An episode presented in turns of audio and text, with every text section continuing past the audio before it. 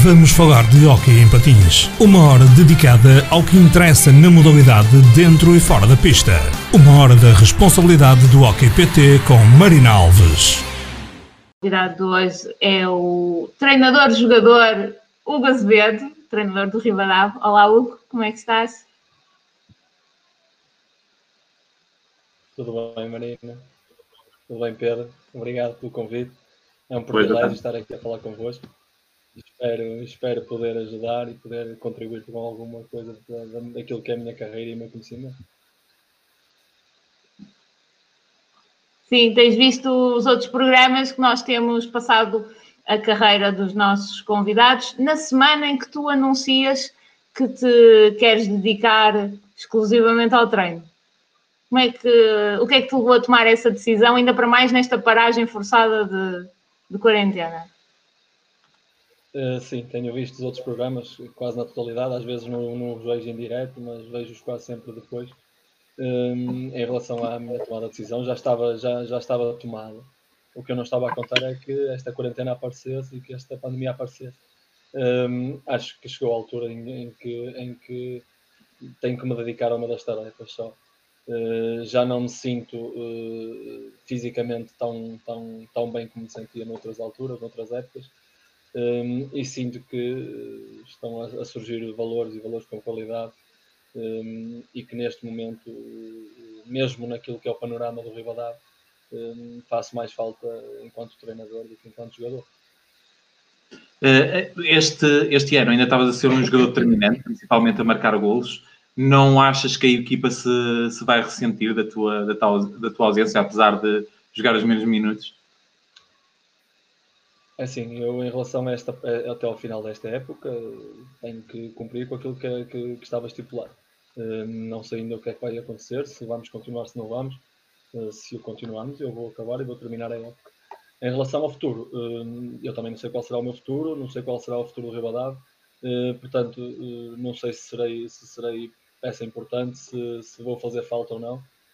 sinceramente, acho que, acho que quem estiver ou, ou quem seguir aquilo, com aquilo que vai ser o futuro um, vai, vai, vai dar conta do recado, certeza absoluta, independentemente do, do estar a jogar ou, ou a treinar ou até não estar em nenhuma das posições. Tu frisaste que, que esta decisão é para dedicar-te totalmente ao treino.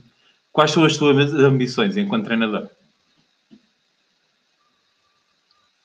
Assim, é óbvio que tu, enquanto treinador, inevitavelmente não vai conseguir uh, estar a 100% nas tarefas. Isso, isso, na minha opinião, era algo que eu tinha plena consciência.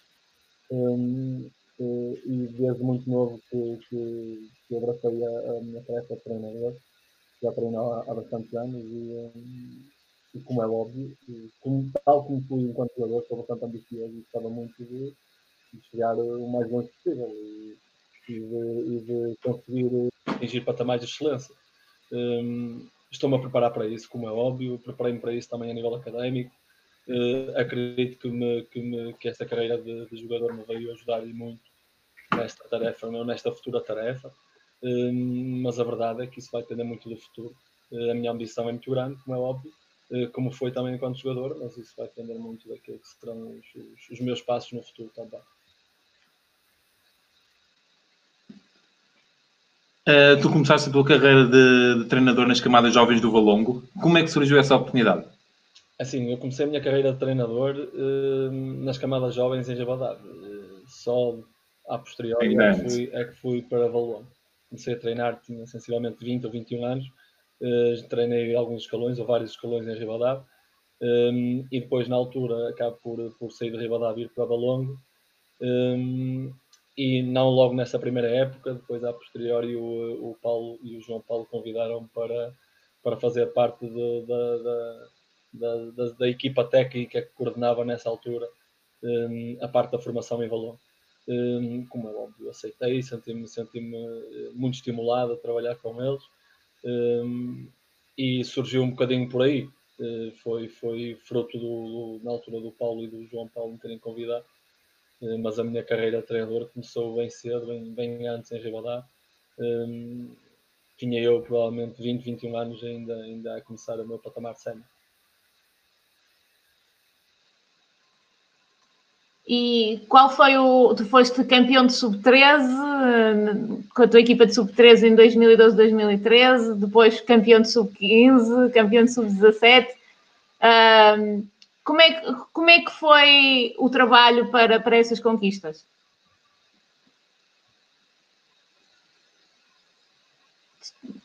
Temos um não é? Assim, eu cheguei a Valongo, cheguei a Valongo e, e, e, o nosso projeto era um bocadinho também esse, era tentarmos apertar um bocadinho ali na altura, eh, com aquelas equipas um bocadinho mais, mais cotadas, Porto, Benfica, Sporting na altura, e íamos construir um bocadinho também eh, um projeto de formação assente, um bocadinho nessa, nessa, nessa intenção. no primeiro ano não conseguimos, em escalão nenhum, nenhum título, e conseguimos nesse segundo ano, que, que acaba por ser o primeiro título nacional em Valongo, em sub-13, um, e a seguir a esse seguiram-se vários títulos, meus e de outros treinadores e de outros escalões, um, e eu tenho a certeza que, que o segredo estava claramente na estrutura, naquilo que era a qualidade da estrutura, naquilo que era a qualidade diretiva, naquilo que era a qualidade dos atletas, porque também fomos nos apetrechando de atletas com, com, com alto nível, com excelente nível, um, e isso permitiu-nos em todos os escalões estar sempre nas, nas disputas, nas lutas pelos, pelos, campeonatos nacionais, nas lutas pelos campeonatos regionais. Um, e vivia-se, ainda se vive agora em Valongo, o projeto mantém-se, as pessoas mudam, mas o projeto mantém-se, a filosofia mantém-se uh, e o clube continua a atingir títulos a nível de formação. Um, nessa altura era novidade, é um facto. tive a felicidade de, de trabalhar na primeira equipa que foi campeã nacional mas esses atletas foram campeões nacionais em sub-13, depois acabaram por ser campeões nacionais em sub-15, sub-17, sub-20.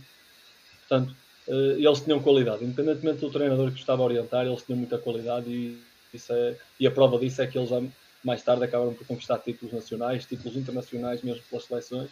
Um, é óbvio que para mim é um orgulho vê-los vê a crescer e vê-los evoluir na modalidade.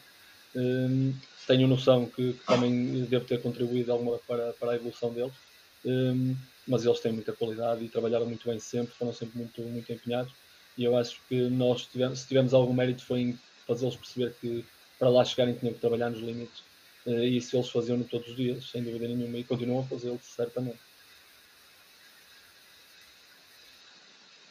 Uh, no, no outro dia, o Raul, o Raul Alves contava-nos que quando chegou tinha uma herança muito pesada uh, que tinha herdado de ti e dizia que se tu lhes dissesses, dissesses aos teus jogadores para eles irem com a cabeça contra a parede, eles iam. Era assim. Uh, eu, por acaso, eu ouvi a entrevista do Raul, adorei a entrevista do Raul, eu já o conheço há alguns anos, uh, já conheço a qualidade e a capacidade que ele tem um, para trabalhar. É, é, um trabalhador incansado uh, e, sinceramente, eu vejo poucos como ele. Um, e eu achei piada essa, essa, essa frase. A verdade é que nós, enquanto treinadores, o que pretendemos também é, é fazer com que os nossos atletas sigam um bocadinho aquilo que são os nossos princípios, os nossos objetivos, sigam um bocadinho ou, ou levem aquilo como uma linha condutora para o futuro um, e tentamos, como é óbvio, transmitir-lhes um, transmitir um bocadinho daquilo que é a nossa natureza. Um, eu, se calhar, enquanto treinador também, um, levava essa, essa, ou exacerbava um bocadinho essa forma intensa e agressiva, aguerrida, um, eh, com, que, com que encarava cada treino, cada jogo, cada momento de competição, e para mim os momentos de competição não são só ao sábado ou ao domingo, momentos, os momentos de competição são, são durante, durante a semana, são muitas vezes até nos treinos individualizados, naqueles treinos que fazemos sozinhos, temos individualmente que competir connosco, eh, e esse é o principal segredo. Um, agora eu lembro-me de, de, a verdade é que eu via nas minhas equipas, felizmente, um bocadinho aquele espírito que eu pretendia, aquele, aquela forma aguerrida e, e e intensa de, de, encarar cada, cada momento. Um, não acho que seja tanto do.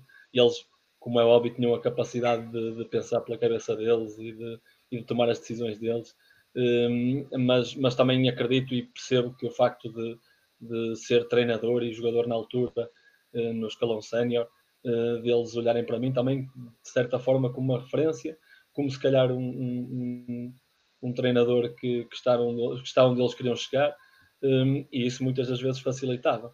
Uh, e eles olhavam para mim também um bocadinho como, como alguém que lhes podia ensinar a chegar onde eles queriam chegar. Uh, como é que tu defines o teu tipo de liderança? Porque o que o, o, que o Raul diz é, é um elogio, não é? É aquela é. coisa, é para ali, é para ali. É, é, claramente, eu levei-o como um elogio, aliás, eu conheço e nós já conversámos muito também sobre isso. Um, eu costumo dizer que, o, que, o, que, os padrões de liderança se, se assentam em, duas, em, dois, em dois pilares importantes. É óbvio que existem mais, mas, na minha opinião, aqueles dois são determinantes. Primeiro, um, a honestidade. E, e, se calhar essa honestidade um, faz, faz um, meio caminho daquilo que é liderança. E depois, na competência, porque não acredito, ou acredito muito nas capacidades cognitivas dos meus atletas. Portanto, eh, eu não lhes vou dizer que algo eh, deve ser feito se eles acharem que, que está totalmente errado e não tiverem a capacidade de, de, acreditar naquilo que eu, sou, que eu estou a dizer ou que eu estou a transmitir. Portanto, eh, eu acredito sinceramente que, para além daquilo que é honestidade, e isso é um pilar determinante não só no, no, no desporto como na, na, na vida. Ehm, para além dessa honestidade, tem que, se, tem que se ter conhecimento, tem que se ter informação, tem que se ter matéria para lhes, para lhes dar para que eles se, se estimulem a querer ouvir, a querer aprender. Um, e isso não tem a ver com, com as idades, não tem a ver com, com o escalão etário, não tem a ver, tem a ver essencialmente com a pessoa. Eu já trabalhei com, com, com formação, já trabalhei com séniores, um, e eu acho que a liderança vem um bocadinho desses dois paradigmas. Um, acho eu, pelo menos é o que eu tento, tento passar. Tento ser honesto com os meus atletas. Muitas das vezes uh, não vou, como é óbvio, de encontrar aquilo que eles pretendem, ou pelo menos não concordam sempre ou a 100% com aquilo que eu digo, mas eu sou, tento ser honesto para que, num, para que no futuro não venha um bocadinho a pecar para aquilo que disse. Eh, e tento, como é óbvio também, dar-lhes informação que os, faça, que os faça manter agarrados àquilo que é o processo, manter agarrados àquilo e tentar consolidar aquilo que, que nós pretendemos enquanto, enquanto treinadores. Acho que a liderança se, se assenta um bocadinho nas suas pilares. tu falavas de coisas que lhes dizias e eu pergunto, Tomás, houve alguma coisa que o Mister tenha dito quando te treinou nos escalões de formação que agora não cumpra?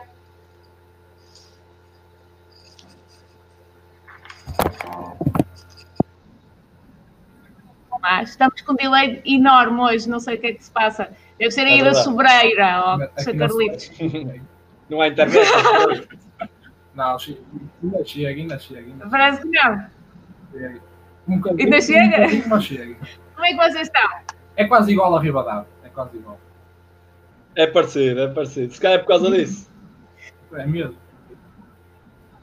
Vocês foram, vocês foram treinados pelo Hugo nos escalões de formação. Como, era o tipo de, como é que era o tipo de liderança do Hugo? O que é que tu recordas desse tempo, é, Carlitos? Era um, um treinador muito exigente, Uh, queria sempre que dessemos o máximo, como é óbvio, uh, mas também era um treinador uh, muito amigo, muito divertido e, e, isso também ajudava bastante. Dávamos todos muito bem com ele, não era só a questão da liderança, respeitávamos muito, mas quando era para brincar, brincávamos, quando era para trabalhar, trabalhávamos.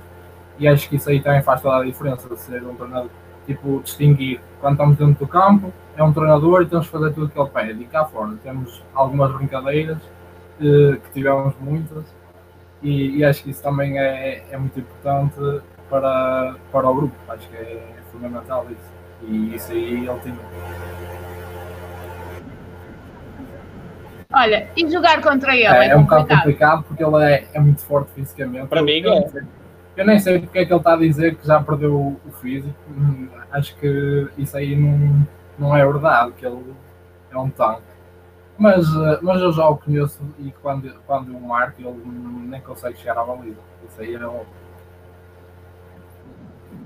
Então, mas depende das tuas palavras que quando ele tomou esta decisão e anunciou esta semana, tu ficaste contente? Não, não, não é questão de ficar contente porque, porque perdemos um jogador eh, muito importante e, eh, e em que devemos de, de olhar para ele com, as características que ele tem, de trabalhar sempre no limite, de, de trabalhar muito, muito mesmo, e uh, isso aí acho que é uma perca para o hockey. Uh, mas também vai seguir o, o novo caminho do treinador e desejo do melhor. E, e, uh, e, como ele é, eu penso que ele vai chegar ao topo a nível de, de treinador. Tomás, consegues nos ouvir? Não, Acho, não acho que estamos com não problemas com o. Tomás. É verdade, já viste? Já viste? Tomás, tá- Ah, Hugo, tu Tomás jogar acompanhaste o? Carlitos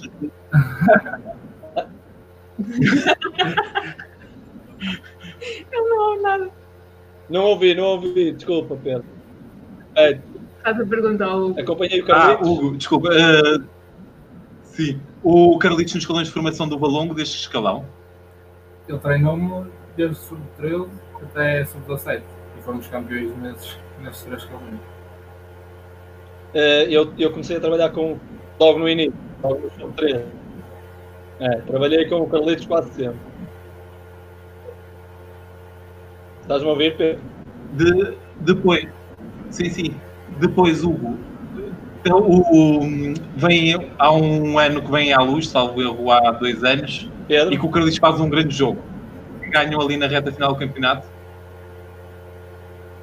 Sénior, Agora é a internet Agora- e Ribadavia. Agora é, Carlitos, eu gozei com a sobreira e na sobreira é que está a correr Ah, tudo ótimo. bem. Não estou a perceber.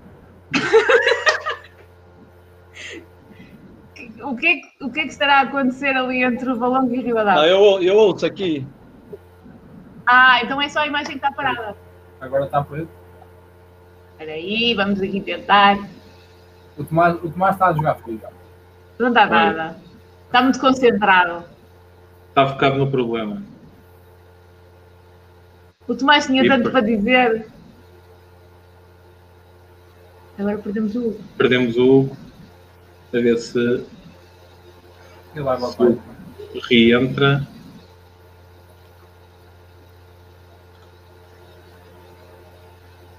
Bem, é uma pena hoje estarmos com estas dificuldades, assim não conseguimos surpreender o Hugo.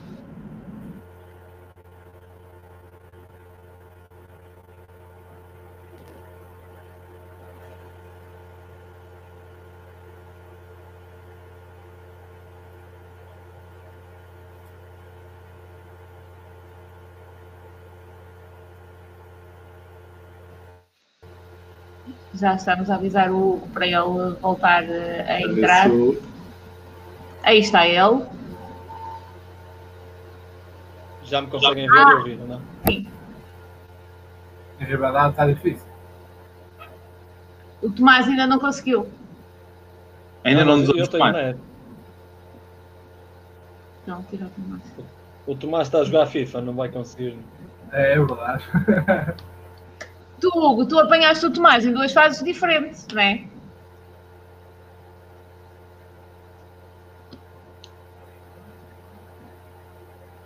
Está. Eu apanhei três fases diferentes. Né? Infantil, apanhei o Tomás depois em sub-17, sub-15 também, depois apanhei em sub-17 e apanhei-o agora enquanto sénior. Acabas por acompanhar a evolução. A evolução dele. Queríamos ver se conseguíamos que o Tomás Sim, sim, acabo- eu, eu, eu, eu apanhei o Tomás em várias fases.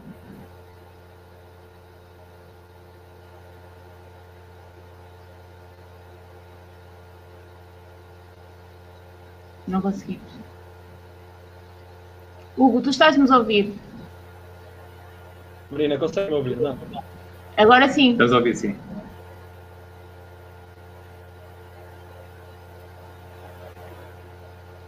A ver se, entretanto, o Estava a Tomás. dizer que Sim, sim, Hugo. Estava a dizer que apanhei o Tomás em três fases diferentes. Apanhei o Tomás em sub-13, apanhei depois o Tomás eh, em sub-15, sub-17 em anos passados e agora apanhei-o em, eh, em sénior, eh, no último ano de júnior dele e no primeiro ano de sénior. Um, e, e o Tomás, tal como o Carlitos, são dois atletas de, de excelência, são dois atletas de topo e que eu tenho a certeza absoluta que eles vão acabar por fazer uma carreira um, ao nível daqueles, da, da carreira que fizeram enquanto, enquanto escalões de formação a ganhar títulos, a ganhar títulos nacionais e internacionais, porque também são dois atletas de, de seleção.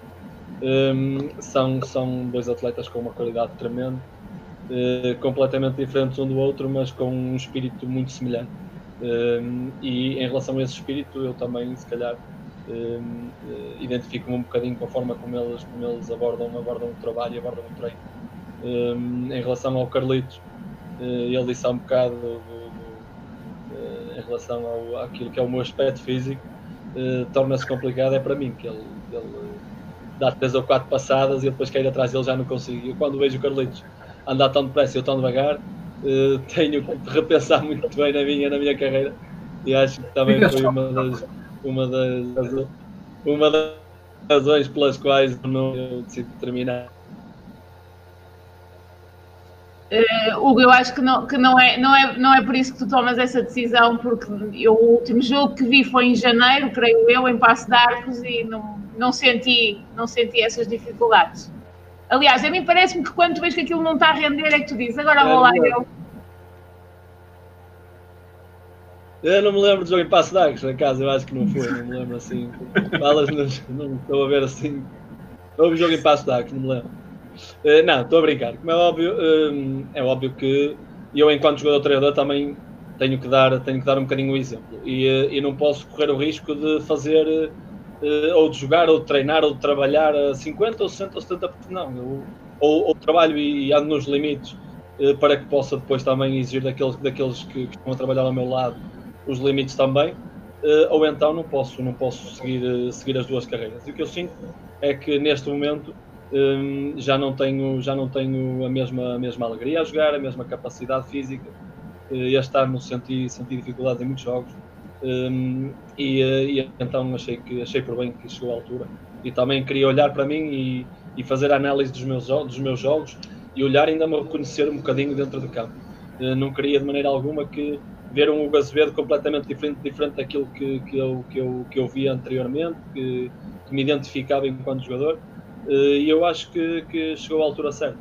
Eh, sinceramente, poderia estar aqui a dizer que, estou, estou com um sentimento de tristeza ou de nostalgia. Não, eu estou completamente consciente eh, de que, de que não vou, como é óbvio, abandonar esta modalidade, porque acho que é intrínseco. Acho que a vivo de forma intrínseca e não, e não me imagino fora dela mas vou, vou, vou pensar no, no, no, treino, que é algo que me apaixona muito neste momento, que já é uma, uma paixão antiga um, e que acredito que, que tenho também bastante para dar na, nesse, nesse, nessa tarefa. E vai ser melhor treinador que jogador, isso é, isso é certo. Deus queira que sim. Carlitos, tu sabes porque é que lhe chamam o Chuck Norris do hockey? Não, não, não faço a mínima ideia disso.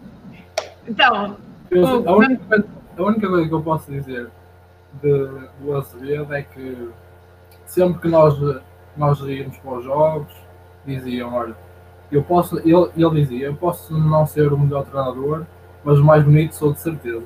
Isso aí dizia sempre. sempre. E era, e era verdade. É verdade. verdade, verdadeinha. Verdade, verdadeinha. Nisso Se não pusessem uma pastilha elástica no cabelo.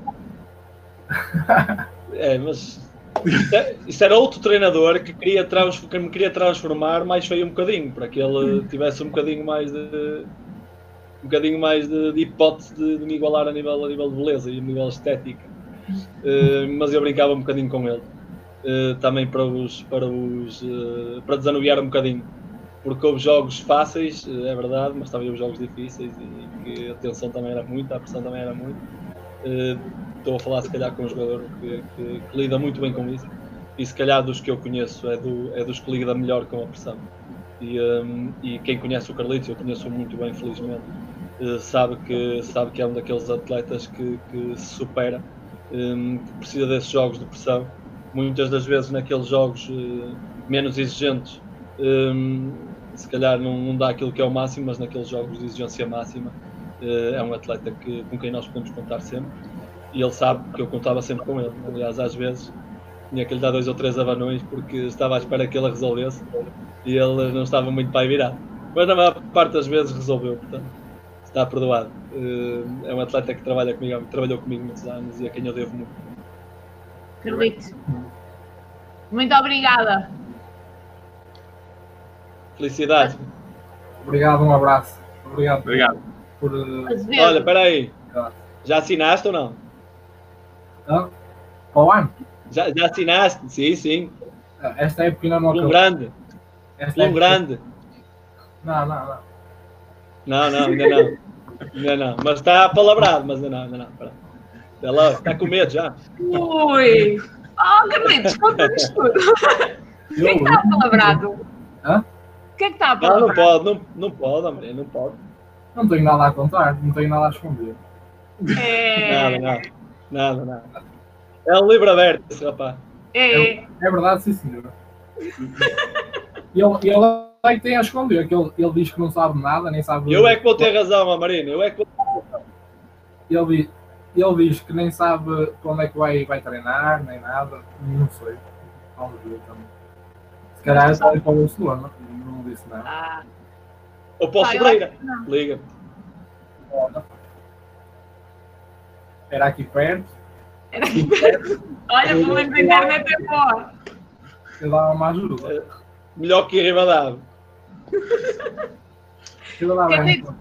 um bocado. Carlitos, muito obrigada. Tudo a correr bem. Tá, obrigado, eu. Obrigado, Carlitos. Obrigada. Beijinhos aí em Um casa. grande abraço, Luís. Obrigado. Azevedo, tu depois de teres visto a entrevista do Raul e da última que fizemos, que tu também ajudaste a surpreender, a surpreender o, o PP, agora estavas à espera que eu trouxesse assim aqui uns artistas para, para vou usar uma expressão, se calhar, abacalhar isto um bocadinho, mas não, trouxe meninos que sabem falar e, Mesmo. e- mas, mas ainda não me explicaram a Foi história uma- dos Foi uma surpresa.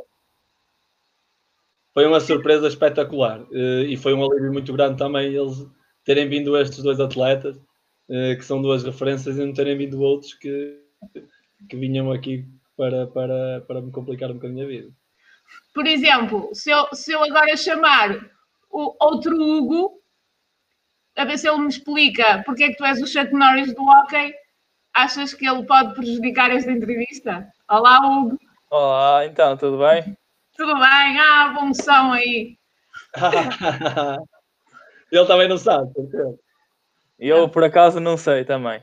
Então, não sabes ou não queres dizer? Não, não sei mesmo, eu não sei mesmo. Foi dos tempos anteriores, ainda não sei eh, qual é o motivo dessa alcunha.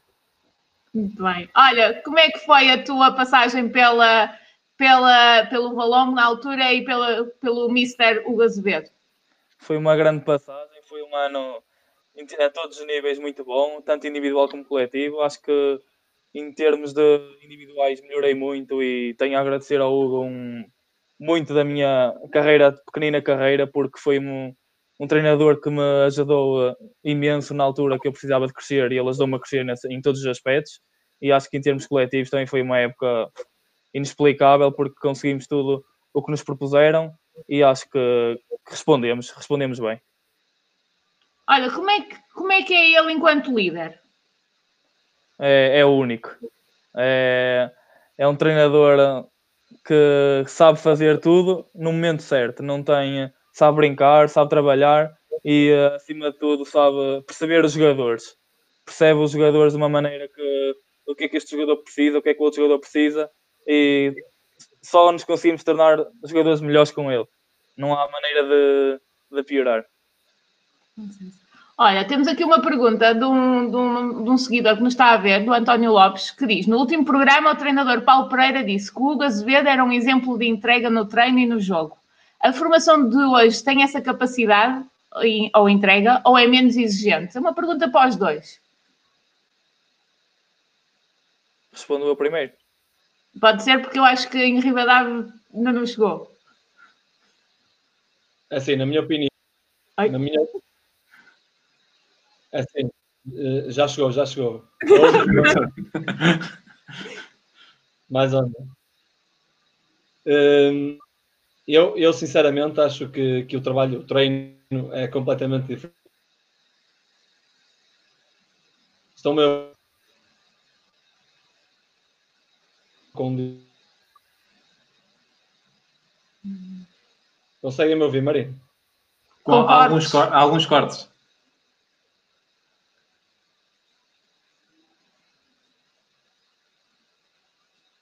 Eu, eu, oh, Hugo, eu penso, o Azevedo, desculpa, eu penso, eu penso mesmo que é da. Vou, te- É da- vou tentar, vou tentar. Já me ouvem agora ou não? Sim.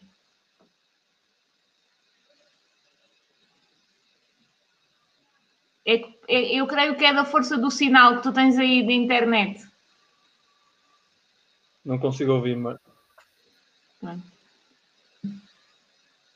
Não, não tens nenhum sítio onde consigas apanhar máximo aqui, É? É que a nós damos indicação que não. Hum, Já, já me. Lá está. posso- Era na posso- piscina. Ah, é? Eu posso tentar ir para o outro lado. Se calhar esse era o ideal. Esse era o ideal. Acho que Mas eu, sim. mas eu agora já ouço melhor, Marina. Não sei se. Nós também, nós já me também. ouvem? Sim. Hum, em relação. Pronto, em relação à pergunta do António Lopes, hum, eu acho sinceramente que o treino hoje em dia é completamente diferente daquilo que, que era no meu tempo. Hum, muito mais direcionado para, para a vertente tática eh, do que propriamente para a vertente física. Hum, acho que de facto nós estamos de sermos, sermos eh, formadores nossos, eh, como que os nossos atletas tenham condições diferentes a nível de, de exigência, mas a técnica distinguem são muito mais eh,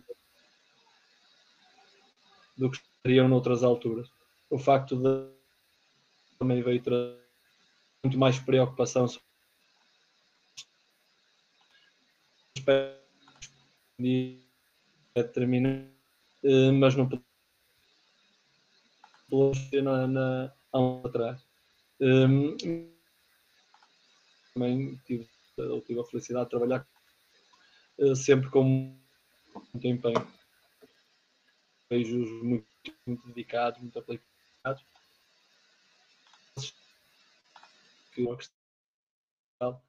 E a criança da atualidade são completamente diferentes dos atletas de, de há 15 anos atrás. Portanto, eh, mas eu acho que, que pega muito grande atletas jovens.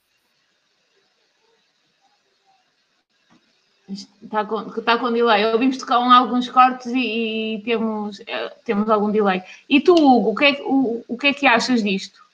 Eu notei, notei alguma diferença em relação a vários treinadores que tive. Com o Hugo, acho que é na vertente mais física que, que melhorámos muito. Acho que estamos melhor preparados do que os outros jogadores. E, eh, e agora, nestes, nos últimos anos, nos últimos anos, na 7 e sub-20, acho que não tive tanto esse trabalho como, como se calhar era preciso, que agora é vertente mais direcionada para, para a técnica e como o Azevedo antes era para mais para a tática e para o físico. Tu, tu és um criativo do jogo, isso não te limitava? Oh, limitava sempre um bocadinho, mas eh, acho que cada um tinha, sabia a sua liberdade, porque o Azevedo nos, eh, nos dizia o que, é que o que é que podíamos e devíamos ou não devíamos fazer, e acho que, que ele soube bem lidar com isso e ajudou-nos a, a tirar um o melhor de cada um. Muito bem. Olha, como, como é que estás a viver este período de quarentena? Tenho de se aproveitar para treinar um bocadinho também. ah, tenho estado com a minha mãe e com a minha irmã em casa a aproveitar a treinar, a cozinhar, a fazer coisas diferentes. Mas Sim, eu vi eh, os croissants. isso é, é sempre uma receita caseira, como se diz. Não trouxeste croissants para, para esta Ah. conversa? Hoje não, hoje não fiz nada. Hugo, hum, e a tua época? Como é que tu vês esta paragem? Vamos aproveitar um bocadinho, já que para. Como é que tu vês esta paragem do campeonato e como é que achas que isto pode terminar?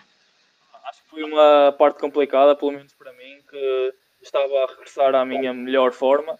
Estava outra vez a voltar à, à normalidade, por assim dizer, que tive dois meses assim um bocado complicados, mas acho que estava a trabalhar bem e acho que as, as coisas iam aparecer com o tempo. e agora?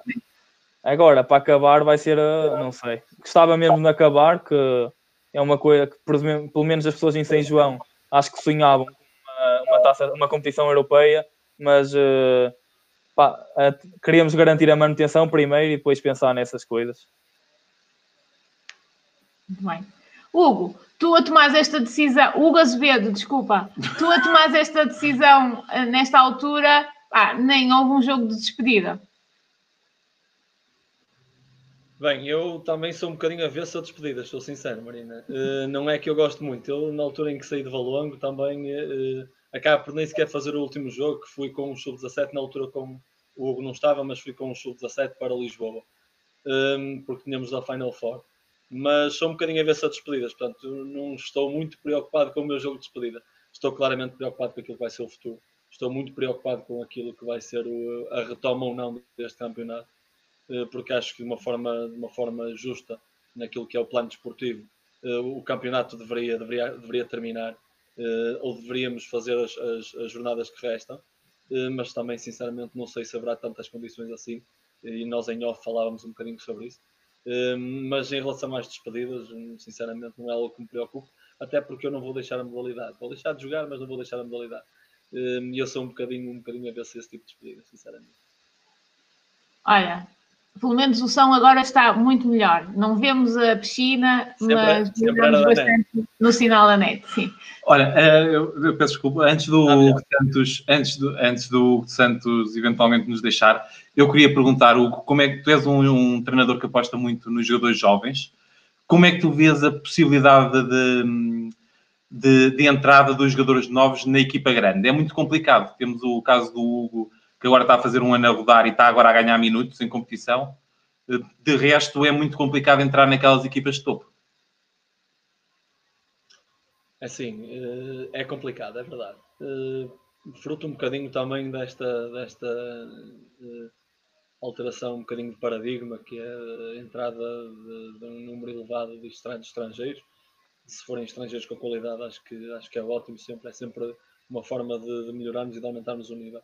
Eh, de qualquer das formas, acho que o espaço para estes jovens com qualidade, eh, como é o caso do Hugo, do Tomás, do Carlitos e de muitos outros, eh, vai acabar por surgir de uma forma normal e natural. É óbvio que, se calhar, numa fase tão precoce é sempre mais difícil, mas ela vai, vai surgir, a oportunidade vai surgir, porque a qualidade que eles têm é inegável, o talento é inegável, o talento do Hugo é inegável em relação àquilo que, que é a posição específica dele. É se calhar caso único no mundo, pelo menos, aos meus olhos, dentro daquilo que são os meus conhecimentos, é sem dúvida nenhuma. Um, mas eu acredito, sinceramente, provavelmente nestas, nestas primeiras etapas uh, de, dos primeiros anos de sénior não será, não será tão fácil um jogador jovem integrar um plantel, um plantel clube pelo título, mas acredito que a dois, três, quatro anos no máximo eles vão acabar por surgir nesse panorama e vão acabar por mostrar a qualidade que têm. Achas também que esta situação da quarentena vai levar os clubes grandes a, a desinvestir ou até, vai, vai ter que haver cortes, seguramente, que já estão a acontecer, e finalmente vão ter que olhar para o nosso produto interno? Assim, eu não, eu não tenho uma visão muito pessimista deste cenário. Eu acredito que o facto de ser uma crise mundial que poderá até vir a ajudar um bocadinho e nós não temos que sofrer tanto desta, desta, daquilo que se fala na teoria da austeridade, eu acredito que poderá, poderá não haver um desinvestimento assim tão grande. De qualquer das formas, eh, se esse desinvestimento surgir, eh, é óbvio que facilitará sempre um bocadinho estes, estes jovens talentos a emergirem. Eh, mas, sinceramente, eu até preferia que o, que o, que o hockey continuasse com, com, este, com este crescimento, porque também, tal como disse anteriormente, quem tem qualidade chega lá, quem tem qualidade vai chegar lá em cima e vai acabar por, por conseguir aquilo que são os seus objetivos. Portanto, a, maior ou menor uh, tempo eles vão acabar por surgir nesses, nesses clubes. Uh, eu não quero crer, espero sinceramente, uh, que não exista assim um desinvestimento tão grande naquilo que é esta modalidade, porque acho que estamos a crescer, acho que, que, que nos estamos a tornar se calhar na segunda modalidade nacional, portanto, eu quero acreditar que vamos continuar nessa, nessa, nesse ritmo de, de crescimento. Uh, e é o que eu espero, sinceramente. Por isso é que quero ver quanto mais cedo vir, vir resolvida esta, esta pandemia, melhor. Hugo Santos, alguma coisa a acrescentar aqui ao que o Mr. Chuck Norris disse? Não, não tenho, não tenho nada a acrescentar, só tenho a agradecer-te pela tua carreira e pela, pelo, pelo aquele ano que para mim foi especial, ficará sempre marcado na minha, na minha vida e uh, esperava, gostava mesmo que fizesse um jogo de despedida que estaria lá presente certamente. Vamos, vamos, vamos pensar nisso, vamos pensar nisso. Muito obrigado e, e, eu quero desejar ao Hugo as maiores felicidades e que ele continue a trabalhar como tem trabalhado e que, o, que a altura dele para, para chegar lá acima novamente e mostrar o, a qualidade que tem vai surgir certamente. Muito bem. Obrigada, Hugo, por teres cuidem-se aí em casa. Igualmente. Azevedo, agora com isto dos Hugos é. melhor isso. Tá. Já melhorou. Também melhorou a vista, que agora temos garrafeira. Muito bem. É verdade, ao menos isso, não é? Que é para tu relaxares um bocadinho, tu estás muito tenso. Estás muito tenso. Não, eu estou aqui a ver se me, se me, se me desenrasco a net, mas acho que sim. Muito bem. Uh, Hugo, tivemos, tivemos o Tomás, vamos ver se ainda conseguimos recuperar o, recuperar o Tomás. Uh, o Carlitos, o Hugo Santos, três, três jogadores que chegaram a campeões do mundo, sub-20 é gratificante ver, ver essa evolução nos jogadores. É, é ótimo, sinceramente é ótimo. Eu, eu fui acompanhando um bocadinho a carreira deles, eh, quer, quer a nível interno, quer a nível externo. Foram, foram atletas que eh, já nas seleções distritais foram, foram acumulando títulos. São jogadores de claramente. E vê-los entrar na sub-17, vê-los entrar na sub-20, vê-los a conseguir títulos nacionais e internacionais, eh, enche-me de orgulho, como é óbvio. Hum, e sei que, que uh, o bem deles vai ser sempre o meu bem, porque uh, de alguma forma fiz parte daquilo que foi, que foi o crescimento deles, foi, que foi a evolução deles enquanto atletas. Um, e, uh, e, eu acho sinceramente que, que, felizmente nós estamos muito bem servidos em relação àquilo que são os atletas jovens um, e vamos, vamos vê-los ainda a disputar de uma forma mais, mais evidente no futuro. Uh, estes são alguns exemplos, o Carlitos, do, do, do um, do Santos e do, e do Tomás, eh, mas felizmente nessa geração existem muitos mais, com muita, mais com muita qualidade também, eh, e que vão, e que vão acabar por, por dar cartas no panorama, no panorama nacional. Eh, alguns, se calhar, de uma forma mais precoce, outros, se calhar, vão precisar de um bocadinho mais de tempo a maturar, mas, mas são, são atletas com muita qualidade. E para mim é um orgulho muito grande vê-los a chegar a patamares de excelência, principalmente quando, quando sei que eles que eles lutam tanto e trabalham tanto, e esses são atletas que trabalharam muito, lutaram muito para chegar onde estão. Uh, Hugo, é muito diferente treinar uh, formação e treinar uma equipa sénior? É, é um bocadinho. Embora, sinceramente, isto já, esta gera, estas gerações, principalmente em Valongo, geram gerações com, com muita qualidade, né? que a nível de exigência de conteúdos, já se aproximavam muito daquilo que é o patamar sénior. Eu acho que a grande diferença acaba por ser na relação, na liderança, na capacidade que tu vais ter que, que ter de te ajustar um bocadinho no, termo, no, no tipo de comunicação que usas, um, ehm, mas é, é, diferente. É diferente porque vais apanhando também uh, atletas já com, com, em fases de, de maturação completamente diferente, diferentes, uh, atletas com, com condições uh, completamente diferentes, com conhecimento completamente diferente.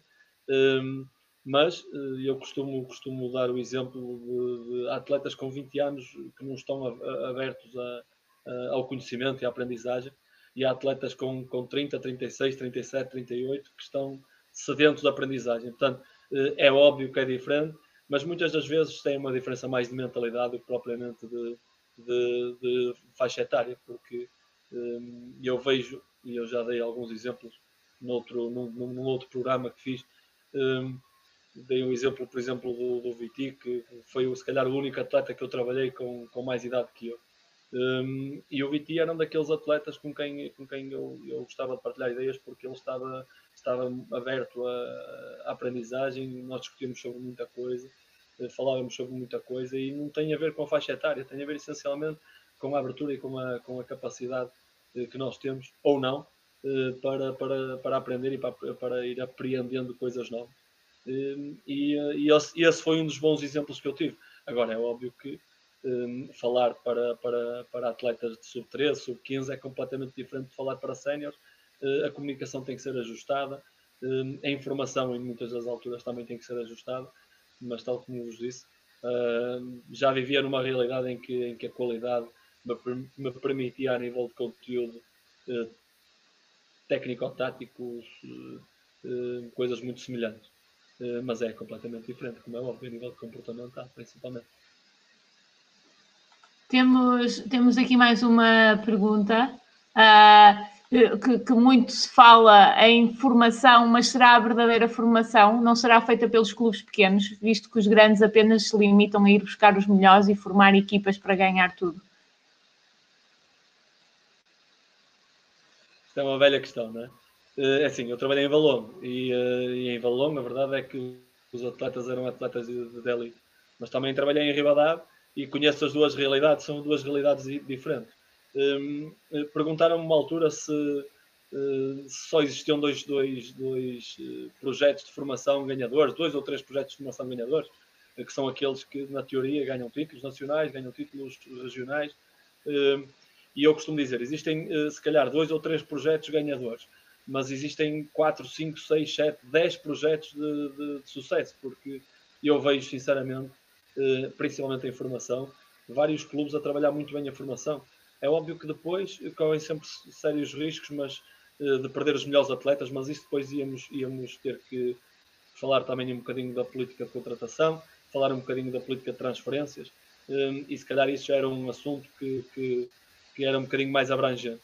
A verdade é que eu vejo cada vez, e se calhar conheço melhor a realidade aqui no Norte, vejo cada vez mais projetos de sucesso. Uh, projetos ganhadores, continuamos a ver os mesmos. Um, dois, três no máximo. Agora, projetos de sucesso eu vejo muitos. Eu acredito sinceramente nesta nova vaga de treinadores. Acho que estamos a, a, a, formar treinadores muito, muito empenhados e, acima de tudo, muito comprometidos com aquilo que é o objetivo eh, primordial na formação, que é a evolução do atleta. Um, por isso, cada vez vejo mais projetos com qualidade em clubes como o Ribadave, clubes como aqui no Minho, Bragas, Barcelos, um, o Ribadave, vejo também no Infante, vejo no, no Golpilhares, vejo no na Fiel, vejo em vários sítios, um, Passos Ferreira, falando aqui de alguns, e se calhar vamos esquecer de, de, muitos, mas vejo projetos com, com qualidade naquilo que é formação, pessoas interessadas, pessoas empenhadas. Portanto, eu sinceramente acho que projetos ganhadores poderão não ser muitos, será sempre, sempre os mesmos ou mais ou menos os mesmos. Agora, projetos de sucesso, projetos de formação, projetos com sucesso na formação, vejo bastante. Sinceramente, isso deixa-me satisfeito. Isso tem um bocadinho a ver também com a mentalidade dos clubes e, como é óbvio, também com a qualidade daquilo que são os formadores, que me parecem cada vez melhores. Tu, tu em Ribadava acumulavas o. eras eh, treinador, jogador, acompanhavas também os escalões de formação? Sim, sim, sim. Eh, aqui em Ribadava eu costumo dizer que conheço, conheço os atletas todos pelo nome, eh, mas a verdade é que eu conheço os atletas todos pelo nome e os adeptos também. Portanto, Ribadava é muito pequenino e todos nós nos, todos nós nos conhecemos. Um, e é óbvio que existe. Eu era também coordenador aqui, aqui em Ribadave uh, e conhecia, conhecia de uma forma profunda aquilo que, era, que é a formação em Ribadave. Um, e se calhar para mim é sempre mais fácil falar um bocadinho daquilo que é a minha realidade. De qualquer das formas, o que eu vejo na minha realidade, vejo também noutros clubes. Um, e tal como disse anteriormente, o Ribadave não é um projeto ganhador na formação, mas na minha opinião é um projeto de sucesso. Portanto, uh, as coisas são, são, são facilmente dissociáveis. Portanto, eh, é uma questão da gente ter em, conta aquilo que são os objetivos de, de, da formação e os objetivos de cada clube. Um, e eu conhecia, conheço, como é óbvio, por, por, por dentro aquilo que é, o, que é o projeto de formação aqui em Ribadavia. Tu és, tu, és, tu és uma figura de Ribadavia, dás a cara. Uh... O Vitor Almeida, o Vitor Almeida falou de Famalicense, também é um bom exemplo. Uh, o André também tem feito um excelente trabalho, eu conheço muito bem o Vitor também. Eh, e é, são duas pessoas que estão a trabalhar e trabalhar bem na formação. Eh, eu sabia que me ia esquecer de alguém e eu não devia ter falado. Mas é verdade, é verdade. O licença também está a trabalhar muito bem. E isso só, só nos vai fazer, de certeza absoluta, ser melhores a todos. Uh, Obrigar-nos a, a, trabalhar a um nível cada vez maior. Desculpa, Marina, ter, ter interrompido. Nada, nada, é sim, é muito bem. Muito eu ainda achei que fosse provocação. Com a aí da rivalidade. Não, não é. Não, não é mesmo, não é mesmo. É verdade, é verdade. Existe rivalidade, mas é uma rivalidade saudável, como é óbvio. Saudável. E então, informação, se houver rivalidade e não for saudável, não faz sentido nenhum, não é? Mas é uma rivalidade saudável. Acho que, acho que no fundo, todos eh, caminhamos para o mesmo, para o mesmo objetivo eh, quando, se toca, quando toca a formação, porque eh, hoje em dia a formação é, é tão volátil, os jogadores são, saem de um clube, vão para outro e e nós temos que nos adaptar um bocadinho também a essa realidade enquanto clubes formadores, principalmente enquanto clubes formadores não vencedores, no caso, porque os, jogadores com talento e com qualidade tendem a procurar esses clubes que, que lhes vão dar os títulos e é, e é, e é legítimo, é normal. E nós temos que nos saber adaptar um bocadinho a isso e temos que ter noção e, e ter a, a clarividência para perceber que quanto mais atletas de qualidade formarmos, menos problemas e menos, menos dificuldades vamos ter quando as nossas referências de formação saírem para outros sítios, vamos conseguir sempre manter um nível e um nível elevado. Portanto, não tem que haver de maneira alguma algum tipo de rivalidade negativa, bem pelo contrário. Tem que ser sempre uma rivalidade saudável. Uh, Hugo, uh, tu és, eras treinador-jogador, envolves-te, dizias há pouco, conheces todas as caras da formação e também conheces todos os adeptos. Tens, um, és um, um ícone de liderança. Porquê é que não és o capitão do Ribadavia? Eles, assim, eu, eu, tenho, eu tenho pessoas, amigas, daquele nosso grupo, típico grupo de, de, de campeões, uh, dizem uhum. que eu sou tudo, faço tudo. Faço o treinador, sou o jogador, sou o capitão, sou o rapaz de material, sou, faço tudo. Uh, não, acho que, acho que não fazia sentido. Primeiro porque tive sempre pessoas competentes e com qualidade para, para serem capitães de equipa um, e, e acho que não fazia sentido que se já acumula essas duas tarefas, acumular essas duas tarefas e ainda ser capitão de equipa, acho que, acho que não fazia muito sentido. Um, porque também, felizmente, tive sempre, tive sempre atletas com, com essas capacidades. Um, e os, os, capitães que tive, o Sorodi, o Raul, o, o Seixas agora, uh, atletas uh, com, com, com a conduta que eu achava adequada para, para, serem, para serem capitães. Está aí um que é Diogo Seixas, é difícil capitanear o Azevedo? Não, não, não, não é nada difícil. Não é nada difícil porque e isto é verdade o que ele estava a falar. Ele faz um bocadinho de tudo. Ele joga, ele treina, se for preciso é massagista, se for preciso também dá pontos, dá tudo. Uh, mas o que tu tinhas perguntado uh, não, é, não é nada difícil. Não é nada difícil porque, porque toda a gente conhece a maneira dele ser. Ele é um líder, ele é, ele é um guerreiro, não é preciso apontar-lhe nada, porque ele é o primeiro a dar o exemplo. E uh, eu sim, tenho é que lhe agradecer porque ele uh, esteve sempre do meu lado. Sempre que era preciso tomar uma decisão para bem do grupo, ele ajudava-me e, uh, e é isso. Basicamente é isso. Olha, e põe, pões-lo na ordem ou como é que é? Dás-lhe na cabeça? não, não é preciso. Ele é que, quando é preciso, mete-nos na ordem. E como é que vês agora que vais perder um jogador? É verdade. Uh, e acima de, de jogador, treinador, pá, é, é um amigo. E acho que o hockey fica a perder. Uh, Palmarés, todos nós já sabemos que ele já ganhou e, e isso fala por si. Agora, acima de tudo, é um amigo. É o, o chegar ao balneário, ele mete o balneário todo a rir-se. Uh, opa, é, vai ficar a perder o hockey, eu acho que sim. Mas em contrapartida vai, vai ganhar um, um grande treinador e eu sei que o sucesso daqui a uns tempos vai, vai lhe aparecer porque ele merece e, e a maneira como ele trabalha está tudo bem encaminhado. Uh, Azevedo, eu a primeira vez que trabalhei com este menino, ele dizia que era o Cristiano Ronaldo da equipa, porque tem cuidado com a imagem. E, e hoje, quando eu o vi, e hoje, quando eu vi com este corte de cabelo, disse: Então, pá, que é que tu tens a dizer sobre Temos... isto? Primeiro, esse corte de cabelo é indecente, né? Eu, tenho tido, eu tenho tido alguma dificuldade. Eh, eles são, são atletas de, de excelência naquilo que é a aprendizagem, naquilo que é, que é qualidade no trabalho, mas eles são uma miséria naquilo que é os cortes de cabelo. E, eh, e este corte de cabelo do Seixas veio ao encontro, e, e se calhar eu olho para o Seixas e depois vejo o corte de cabelo de Tomás, é, é, é muito complicado eu gerir estes cortes no balneário. Agora, que ele também tem esta, esta faceta de Cristiano Ronaldo, é verdade, é verdade. Este olha lá, olha lá a t-shirt que ele escolheu para essa entrevista e tudo ali. Tal e qual. É o, patro, é, o patro, é o patrocínio que ele tem. Mas houve alguém uh, Falando se calhar agora de uma forma... É verdade, ele disse, vê se aparece ao programa da Marina com condições. E eu fui trocar de shirt por causa dele, não é? Exatamente. Ah. Mas, mas, mas uh, o, o, Diogo é, é, é, um atleta de, de, excelência, tem um comportamento de um profissional. Uh, portanto, é muito fácil. E foi muito fácil para mim decidir, embora ele tenha apenas um ano de Ribadab quando assumiu a, a abraçadeira de capitão, tinha um ano de Ribadab, mas já tinha tudo aquilo que era o perfil pretendido uh, para, para um capitão em qualquer lado, não é só um capitão em Ribadão, é um capitão em qualquer lado, não é por acaso que ele foi capitão da seleção, porque é realmente um líder, é uma referência, é um atleta que, que põe sempre à frente dos, dos interesses pessoais, dos interesses do grupo. Um, e eu, por isso, também há um bocado perguntavas porque é que eu não era capitão.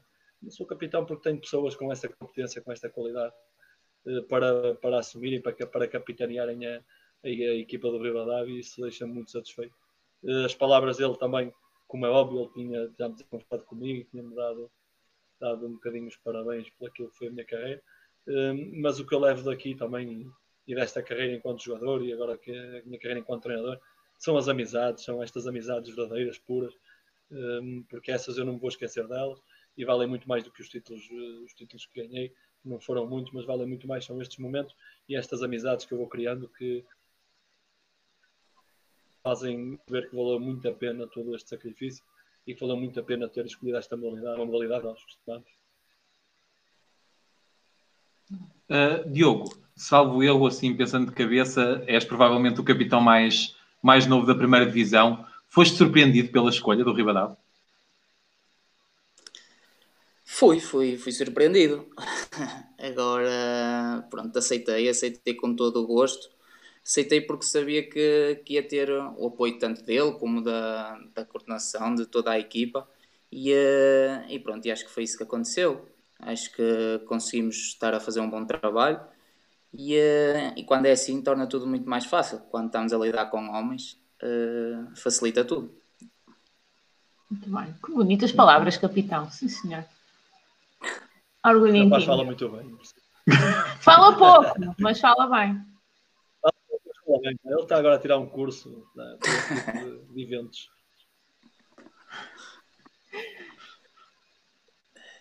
Diogo, muito obrigada por esta participação. Espero que esteja tudo bem aí em casa.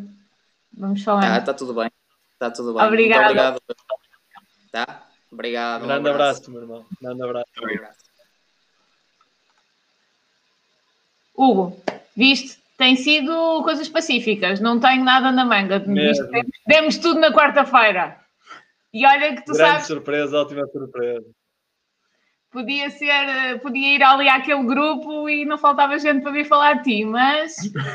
Isto, isto é de vontade de vir falar de mim. Cheinhos de vontade. É, e da piscina, a piscina é que é, estás a falhar. Um, eu queria te colocar aqui, lá ainda era pior. queria te colocar uma questão sobre. Eu tenho-me presente na, até no vídeo que tu puseste, mas lembro-me dessa imagem de tu com a camisola do Valongo e com o cascolo, com o cascolo do Ribadave o que passa a imagem que são os teus clubes do, do, do coração. Jogaste ainda no Hockey de Barcelos, não jogaste em muitos clubes. Uh, gostavas de ter jogado num dos grandes, uh, os do futebol? Assim, eu quando, eu quando uh, comecei a pensar no hockey de uma forma um bocadinho mais séria e a acreditar que podia, que podia chegar a patamares diferentes, uh, estabelecia um, um, objetivo de carreira, chegar a uma, uma, equipa que lutasse pela Liga dos Campeões, que andasse ali uh, em competições europeias. Nunca sonhei, sinceramente, se calhar um bocadinho fruto também da minha realidade, nunca sonhei em jogar num Porto, num Benfica, num, na altura que eram uns clubes um bocadinho mais, mesmo o Hockey de Barcelos na altura era se calhar um clube de, um clube de topo. Um, depois acabei por, por, por, por até jogar no Hockey de Barcelos. Um, mas sinceramente não, não, eh, não, nunca sonhei em jogar num clube desse. É óbvio que depois de, de começar a, a, subir patamares e de chegar a Valongo e de, e de ir a Barcelos um ano e de voltar a Valongo e, e, no, e no caso até andar no, nos tais patamares que desejava andar, na Liga dos Campeões e até a conquistar algo que nunca sonhei conquistar, que era o título nacional, é óbvio que depois nós começamos a pensar que até pode ser possível, não é? Um, mas sinceramente não foi algo que, um, que eu percorresse e que vivia-se obcecado por, por chegar a um, a um clube grande. Uh, eu vivia obcecado, ou vivia um bocadinho mais obcecado por chegar a títulos, sinceramente. Gostava muito. E sonhava uh, vir a conquistar a taça de Portugal. Nunca sonhei ser campeão nacional, mas sonhava vir a conquistar a taça de Portugal, que me pareceu o título, se calhar, mais fácil uh, para clubes da dimensão que, que onde eu competia. Um, fui a várias finais fórum, mas nunca consegui sequer atingir a, a final da Taça de Portugal. Um, mas acabei por, por, por atingir um objetivo que é um objetivo de carreira. Isso, uh, aquele, aquele título de campeão nacional vai marcar claramente a minha carreira e foi, sem dúvida nenhuma, o dia mais feliz da minha vida desportiva. Um, e depois, no, no, no, passado uns meses, conseguir a supertaça foi, foi a cereja no topo do bolo. Um, e eram títulos que eu sinceramente não, não, sonhava, não sonhava conquistar, porque a minha, a minha meta seria clubes com, com, uh, com objetivos ligeiramente diferentes. Um, mas se sonhei em alguma altura ir à seleção ou, ou, ser, ou ser chamado para, para um desses clubes de topo, acho que foi uma altura, como é óbvio, que, que, que acreditava que poderia acontecer. Não aconteceu, um, e não, não saio mais triste da modalidade, ou não saio mais triste, não termino a minha carreira mais triste por isso. Um, havia uma coisa que eu, que, eu, que eu gostava muito, que era de não percorrer demasiados clubes uh, e, de, me tornar quase que, que quase não fazer parte de nenhuma forma efetiva. Eu queria, se calhar, fazer parte de poucos clubes, mas que eles olhassem para mim e que me vissem de alguma forma como, como uma referência dentro do próprio clube. Eu, tirando o Barcelos, que só estive lá um ano, só consegui lá estar um ano, os, os, outros dois clubes, quer o Ribadavia, quer o Valongo, acho que deixei a minha marca. E que isso era importante para mim, uh, porque era um bocadinho também esse o meu objetivo. era deixar a marca por onde passasse. Um, felizmente, era também um objetivo de carreira. terminar onde comecei, e isso, isso deixa muito satisfeito. Um, e eu, e eu nesse, nessa, nessa, nesse dia de campeão nacional fiz questão de, de, de colocar o, o do eh, porque devo muito, quase tudo, a este clube e, e vou-lhe ser grato, como vou ser grato ao, ao e em, em, certa parte também ao Barcelos, eh, porque me permitiram eh, passar anos muito, muito felizes. E se hoje sou o que sou, devo, devo a esses três clubes essencialmente. Uh, no, falaste-nos desse ano no Barcelos, que acabas por fechar ali um, um, um círculo que começas em Ribadave, passas por Valongo, vais a Barcelos, voltas a Valongo e agora finalmente a Ribadave. Nesse ano em Barcelos, era um Barcelos que andava longe do, dos títulos, da luta pelos títulos. O que é que correu mal para não, para não continuares? É assim, eh, esse ano em Barcelos foi um ano muito complicado. Eh, muito complicado porque havia muita dificuldade naquilo que era a gestão do clube foi o último ano em que o clube foi clube, depois à frente passou a ser SAD. Um, havia muita dificuldade, essencialmente dificuldade a nível financeiro. Um, o clube estava a passar por uma fase muito complicada. Um, a verdade é que uh, encontramos ali um grupo, um grupo muito forte também, porque apesar de todas as adversidades, fomos capazes de, de levar o, o, campeonato até ao fim, levar o, o, o clube, no caso, Ehm, de uma forma, pá, de uma forma digna, na minha opinião, eh, até ao final do campeonato.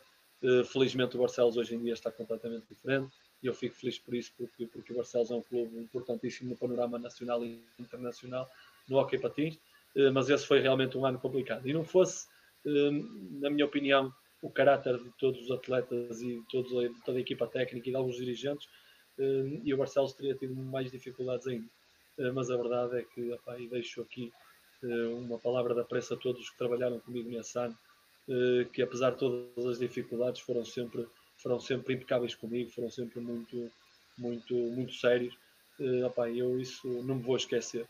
Achei que a minha carreira se calhar seguiria de uma forma mais, mais adequada e mais positiva em Valon, também porque me tinha sentido muito bem nesses, nesses dois anos que tinha passado por lá e felizmente tomei essa decisão porque me permitiram depois fazer mais, mais seis ou sete anos ao mais alto nível.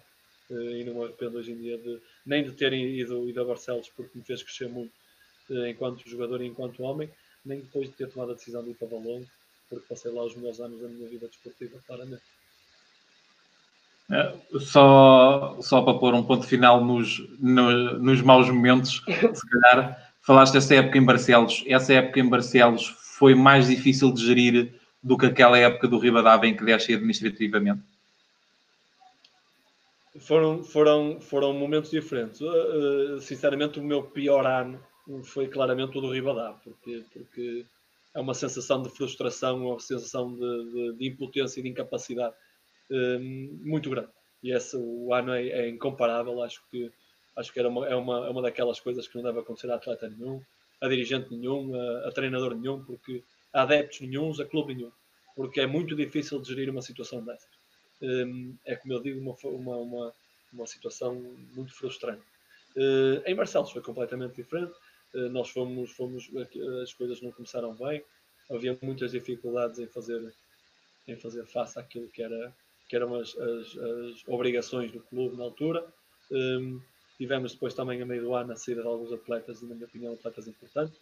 Um, mas tivemos também, é verdade, tivemos um treinador que, com, com muita capacidade, que nos manteve sempre unidos e ligados àquilo que era o objetivo comum, eh, que foi mantendo dentro daquilo que eram as capacidades e as possibilidades, eh, foi mantendo um bocadinho o, barco dentro da, da, daquela tormenta toda na, na, rota certa e acabamos por no final sair todos, na minha opinião, mais fortes e mais, e mais valorizados porque foi uma época difícil, mas nem sempre as coisas são, são exatamente o que nós pretendemos e nem sempre as épocas são, são só um mar de rosas.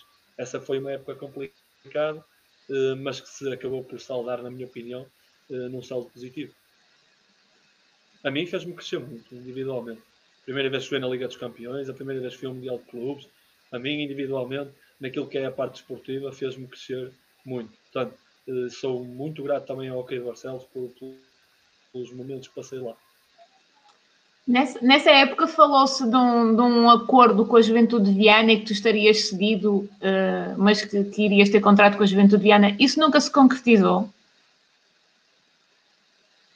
Uh, não. Uh, quando eu, eu, eu, estive para Viana, no ano em que, em que vou para Valongo, eu saí de Ribadavia e estava para ir para Viana. Aliás, na altura com, com, com o presidente Vasco Rocha, acordámos que, que eu iria para Viana. Entretanto, houve uma alteração no comando técnico do Viana. Um, na altura foi o Rui para lá, o Vinete, e acabou por, por preferir outro atleta e por levar outro atleta. E falou comigo de uma forma muito sincera e disse-me que, que pretendia na altura era o Leandro Vada, pretendia levar o Leandro Vada de Famalicão para Viana um, e que também não queria, como era óbvio, eh, condicionar aquilo que era a minha carreira, não, não me queria ter como, como nome de jogador. E eu disse-lhe que tinha também a proposta, outras propostas, uma da Volão, que era a que, a que, me, que me estava a interessar mais na altura, e que não havia problema nenhum, mas acabámos depois por nem sequer consumar o contrato com, com a Juventude, hum, acabei por ir para Valongo e, hum, e só depois de dois anos em Valongo é que fui para Barcelos e aí já não tinha, já não tinha nenhum tipo de relação com, com o Viana. Essa situação do Viana surgiu, surgiu no ano em que eu saí de Ribadá para Valongo. Eh, em Valongo, então, acabas por viver eh, a melhor, o melhor ano da, da tua carreira desportiva, com a conquista do Campeonato Nacional e a Supertaça, num grupo que tinha muitos jovens também. Eh, como é que viste essa, essa temporada? Era, vocês acreditavam no. Em que momento é que começaram a acreditar que podia ser possível fazer uma surpresa? Porque já há muito tempo que ninguém ganhava um campeonato pela, pela primeira vez na sua história do clube. É verdade, eu, eu eh, depois de vir a Barcelos e ir para Valongo outra vez, o Valongo foi subindo de forma gradual um, e fomos passando cada vez mais, mais épocas de sucesso até chegarmos a esse, a esse culminar de uma época claramente marcante no panorama do hockey mundial. Acho que vai ficar, vai ficar nos, nos, nos registros para sempre, porque a verdade é que era uma equipa que a quem não ninguém vaticinava eh, poder lutar pelo título nacional, é uma verdade. Uh, tínhamos claramente atletas com alguma qualidade, já, algum, já com algumas provas dadas e experientes, mas depois vinhamos, uh, ou foram colmatadas ali algumas saídas com a entrada de atletas jovens, de, de miúdos que estavam a aparecer, a emergir, que, a, quem, a quem nós achávamos que, que, que prevíamos que poderiam ter um, um futuro com, com, com, sucesso, mas nunca àquele nível, não é? pelo menos num, num, num tão curto espaço de tempo. Um, e a verdade é que foi, foi o, o, a junção, se calhar, do grupo perfeito, que se complementava claramente em todas as vertentes necessárias para se atingir um título desta dimensão. Uh, havia qualidade, havia qualidade, havia qualidade técnica, havia qualidade humana, havia qualidade física, havia qualidade em todos os níveis, havia também qualidade a nível diretivo, havia muita qualidade a nível técnico, uh, e acho que foi claramente um conjugar desses fatores todos um conjugar também da, da, daquilo que foi, na minha opinião, um ano especial para os dois candidatos ao título, Porto e Benfica, que foi um ano onde eles perderam bastantes pontos.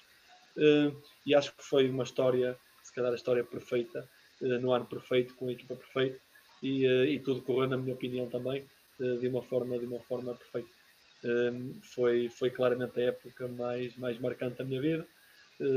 nós criamos também, ainda hoje, tá, falamos sobre isso, ainda hoje nos, nos, nos mantemos em contacto, fazemos jantares todos os anos e estas histórias proliferam com, recorrentemente e nós podemos contá-las 30, 40, 50 vezes que vamos achar sempre a maior piada do mundo. Eu acho que é um grupo, era um grupo especial.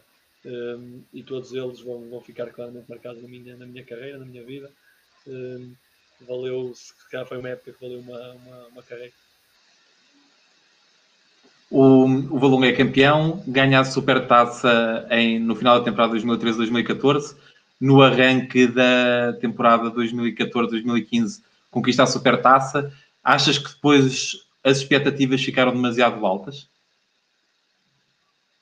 É sempre muito complicado, não é? A gestão de expectativas ia ser sempre muito complicado. Um, no ano em que no ano seguinte que, que um, o Valongo acaba por voltar a conquistar outro título, a Supertaça, um, e essas, essas expectativas já eram grandes ou já eram elevadas, maior ficaram, não é? Hum, a verdade é que nesse ano depois acabamos por conseguir o para, para, a Liga dos Campeões. Fazemos outra vez, voltamos a fazer, na minha opinião, uma excelente época. É óbvio que não era uma época ao nível de ser campeão nacional, hum, mas as pessoas, como é óbvio, vinham com a expectativa de que isso pudesse acontecer novamente. É sempre muito difícil para, para clubes desta dimensão gerirem as expectativas. Hum, isso acontece no, aconteceu no Valongo, aconteceu mesmo, se calhar, no Rivadavia este ano. As pessoas acham que depois de fazermos uma época boa, todas as épocas daí para a frente serão, serão sempre em crescendo. E nem sempre é assim, as coisas nem sempre são tão taxativas assim. Uh, a verdade é que a gestão dessas expectativas, no caso do Valongo, um, uh, foram um bocadinho fraudadas depois ao longo, do, ao longo do tempo. Agora, continuo a achar que o Valongo está, tem um projeto, um projeto ótimo, um projeto uh, muito importante no, no hockey. acho que se conseguir manter, isto é a minha opinião pessoal, acho que se conseguir manter aquela, aquelas, aquelas referências de formação um, e, e, conseguir juntar a essas referências que eles têm na formação uh, um ou outro atleta com, com muita qualidade, podem pensar em voltar a esse tipo de, a esse tipo de patamares, um, mas é preciso dar tempo a, a quem lá está a trabalhar, é preciso dar tempo também a estes atletas, a estes miúdos, e alguns deles falamos com eles agora, a estes miúdos para crescerem, um, mas acho que, acho que neste momento uh, o, o tem essa noção, tem essa, tem essa consciência que o trabalho não vai ser no imediato, vai ser no, se calhar daqui a uns anos, um, mas é sempre muito complicado gerir essas expectativas por parte de toda a gente. Né? Se calhar os que, os que têm mais noção e mais consciência dessas, das expectativas reais são os atletas e a equipa técnica e direção, mas eh, perante os adeptos nós ou, ou nós teríamos sempre que lutar pelo título nacional e nem sempre é possível. Existem equipas com outros argumentos, com outras capacidades eh, com uma capacidade financeira completamente distinta daquela que era o valor na altura. Um, e como é óbvio, nem todos os anos vão ser iguais. Um, e é sempre muito complicado gerir essas, essas expectativas por parte de toda a gente, mas principalmente dos adeptos. Uh, estás a falar dos adeptos, há bocado a Marina falou das três camisolas que, que vestiste e são três clubes com, com adeptos muito especiais. É, uh, aquele, ano, aquele, ano do, aquele ano do Barcelos não terá tido as casas que se vêem agora, mas de resto, em Valongo e em Ribadave já viveste grandes momentos. É verdade. Nos três clubes, porque a verdade é que uh, eu acho que, que, são três clubes a, a, a, em dimensões diferentes, como é óbvio, uh, mas que defendem a nível de adeptos uh, um ideal muito, muito semelhante. é verdade, eu passei, passei momentos em Ribadave muito bons, com o pavilhão completamente cheio, passei momentos em Barcelos também, enquanto jogador e muitas das vezes até enquanto adepto, porque ia ver muitas vezes jogos de Barcelos em anos, em anos anteriores e agora vê-se vê que é um pavilhão impressionante, uh, um dos pavilhões mais impressionantes do mundo, sem dúvida nenhuma.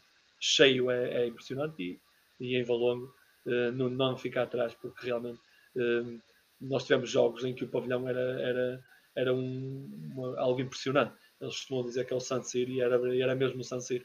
Lembro-me perfeitamente do último jogo, era, acho que nunca havia mais ninguém ainda tiveram que ficar adeptos de fora porque aquilo estava de tal maneira lotado e o ambiente era de tal maneira impressionante eh, que só quem lá passou é que tem a noção eh, e da grandeza do, do, daquele, daquele público. E eu, eu, felizmente passei por três clubes que vivem o, vivem o hockey de uma forma tão intensa um, que mesmo no exterior, mesmo cá fora, raramente se falava de futebol, falava-se era de hockey, em Ribadab fala-se de hockey, em Barcelos falava-se de hockey, em Valongo fala-se de hockey, e isso não é em todo lado que é assim, portanto eu tive também a felicidade de passar nesses três clubes, são três clubes peculiares e que vivem o hockey de uma forma muito especial nesses sítios, nesses sítios há muita paixão. O que é que falta no, noutros sítios para que possa haver a mesma paixão? Se calhar em sítios onde não há hockey. Eu acho que também tem um bocadinho a ver com, com os fatores culturais. Não é? Eu acho que, que quer em Barcelos, quer em Valon, quer em Ribadá e em outros sítios, São João da Madeira, uh, outros sítios mesmo, mesmo no Sul, existem pavilhões uh, que estão muitas das vezes cheios. Eu acho que tem um bocadinho a ver com, com uma questão cultural. Uh, é óbvio que os clubes grandes em jogos grandes enchem os pavilhões também, um, mas esta, esta vivência uh, ou esta interação entre, entre o adepto, o adepto do hockey e a equipa um, vê-se em, em, outros clubes que não são os clubes grandes.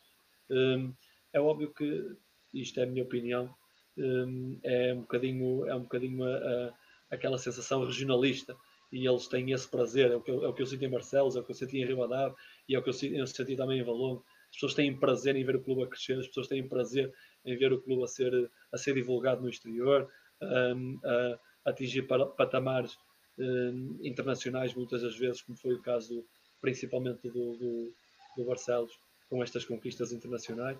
Eu acho que as pessoas, eu acho que é uma questão também cultural, mas felizmente o hockey está vivo, está bem vivo, cada vez vemos mais pavilhões cheios, e por isso é que eu acho que o tal desinvestimento que há um bocado falávamos eh, poderá ser eh, minorado um bocadinho também porque as pessoas vivem o hockey de uma forma especial. Vivem o hockey por paixão, não vivem pelas vivem o hockey por paixão e as pessoas enchem o pavilhão porque gostam mesmo de modalidade. E, uh, e eu este ano fui a maioria, se calhar 90% dos pavilhões onde fomos, o pavilhão estava muito bem composto e, e eu acho que o hockey nisso é uma modalidade especial.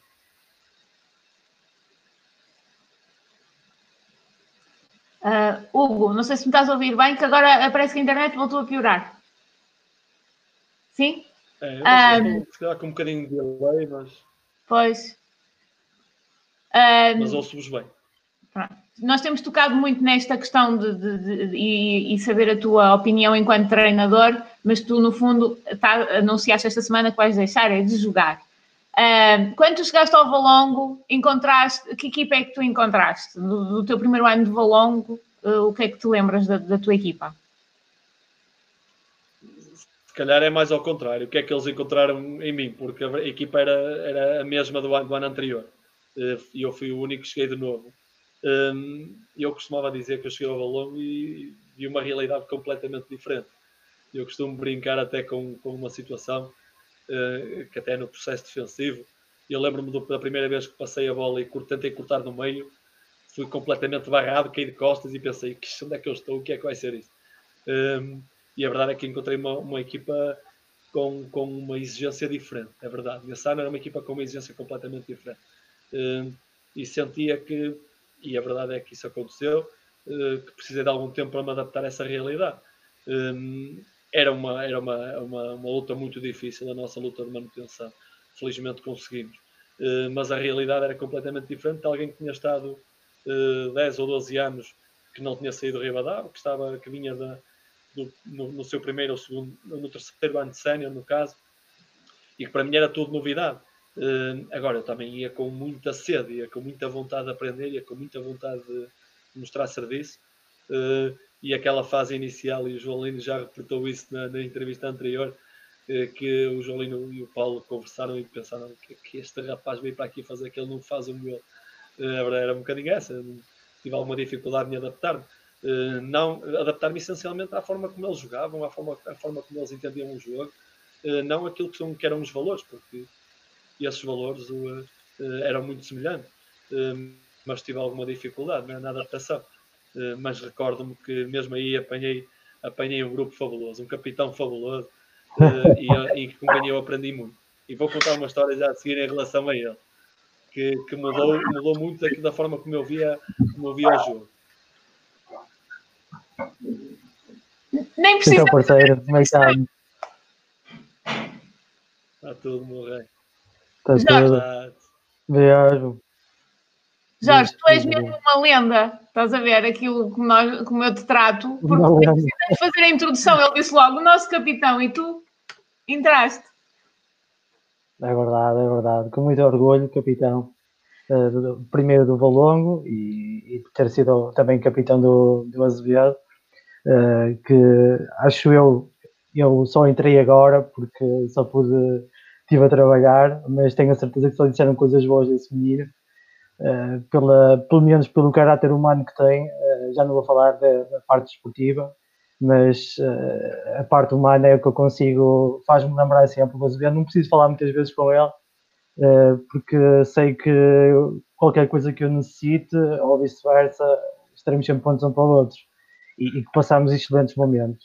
Agora, em relação àquilo que eu estava a dizer, de facto, quando ele chegou aqui, foi uma realidade diferente para ele, isso sem dúvida, sem dúvida. Foi como o João Lino e o Paulo disseram, foi mesmo isso.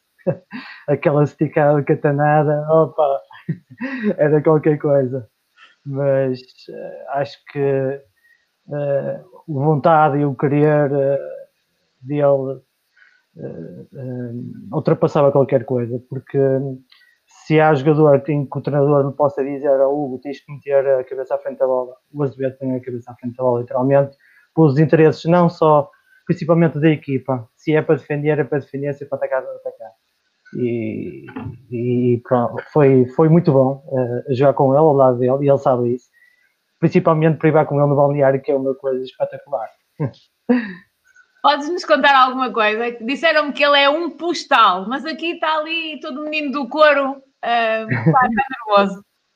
É, é, um bocado- é muito difícil contar coisas do Azevedo em público. A esta hora era um bocado mas muito- Lembro-me muito, não de muitas, eh, porque também a, a idade vai avançar e há coisas que vão passar, mas se falarmos que sou capaz de lembrar, eu lembro de muitas boas coisas dele no balneário, no duche eh, e outras coisas mais que passávamos. E eu, ele, o Pedro Leio, o Viti, eh, coisas, e outros que me- não estou a lembrar agora, coisas fantásticas mesmo. E eles sabem o que é que eu estou a falar. Mas, Marino, ele, ele pode falar da minha indumentária. Ele pode falar da minha indumentária, que ele estava lá e viu a excelência da minha indumentária quando eu fui ao- à apresentação. era, devia ser simplesmente o homem mais bem vestido naquele momento. Estás a ver? Preparado para o que eu. E ele é bonito, ele é bonito, Tens que dizer isso, não? ele é bonito, que ele intitula-se como bonito. isso É bonito e, e muito bem vestido. Estás a ver, Marino? Parecia mais um Eu cowboy. disse, eu disse que isto era.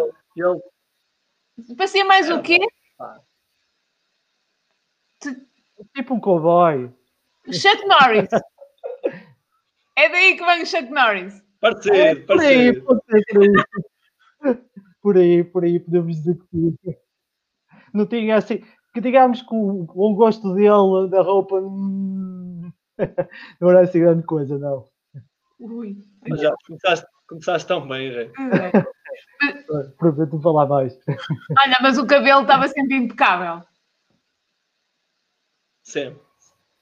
O Isso Jorginho? Jorginho não. Não, o teu. O do Azevedo sempre top.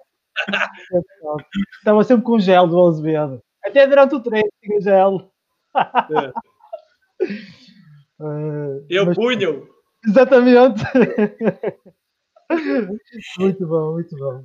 Era, foi, foram muitos bons momentos e, e, eh, tive a oportunidade de mandar uma mensagem nesta altura que ele decidiu ehm, deixar a atividade como jogador e passar a ser treinador.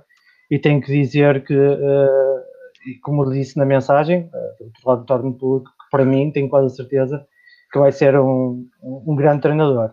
Porque já na altura que eu estava na formação tive a oportunidade de dizer isso e já não estava no balão nessa altura. Eu já não estava jogar no balão e eh, assisti a alguns treinos dele e, e, e dá, dá para mostrar que, que ele tem eh, muita qualidade. Ele sabe, além da parte técnica o trato humano que eu acho que é, é extremamente importante e eu acho que ele engloba muito bem essas, essas duas características. E, e- e como ele eh, certamente acho que já deve ter dito isso por aí, que tem muita sede e, e tenho a certeza que ele deixou de ser jogador por isso, porque quer aprofundar mais o, o treino, uh, ser melhor naquilo que faz. E, e eu tive uma pequeníssima experiência de ser o treinador-jogador e acho que é extremamente complicado. Um, e, uh, e ainda por cima, quando não se tem muita gente a ajudar, e tenho a certeza que ele tendo mais tempo para isso, ainda vai se tornar melhor e desejo-lhe as maiores felicidades, como óbvio, e ele sabe bem disso. Independentemente de nos confrontarmos ganhar ou perder, o que interessa depois é, é estarmos todos bem. Hugo, palavras bonitas aqui. Marina, Marina, olha, vou, vou, vou, vou já dizer, contar aqui uma história. Eh, o Jorge, se calhar, foi uma daquelas pessoas que me fez perceber um, ehm, o quão fora de, de, da realidade eu andava quando lá cheguei a Valongo. Um, ehm, o Jorge foi, eu às vezes estava a jogar e, um, ehm, e, estava já contra o Jorge e de repente estava a marcar o meu jogador e de repente ele vinha contra mim e eu percebia aquilo que este gajo anda aqui contra mim feito maluco. Uh, Começou-me a fazer perceber a, a, importância do bloqueio indireto e eu com, com, ele aprendi muito em relação a isso. Uh, fui trabalhando muito, fui-me tentando aperfeiçoar muito, olhando um bocadinho para aquilo que ele fazia, criando também um bocadinho aquilo que eram as minhas, as minhas estratégias, um, mas, mas uh, em relação a isso, a esses, a esses pormenores, uh, que são pormenores claramente táticos, um, eu aprendi muito em relação ao bloqueio indireto com, com o Jorge.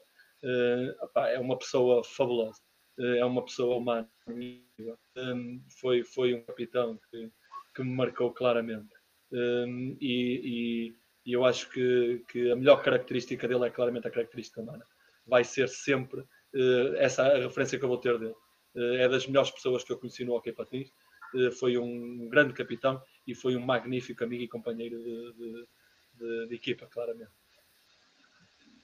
Obrigado pelas palavras, mas uma coisa a dizer em relação a isso dos bloqueios, o Azevedo só queria que eu jogasse na equipa dele.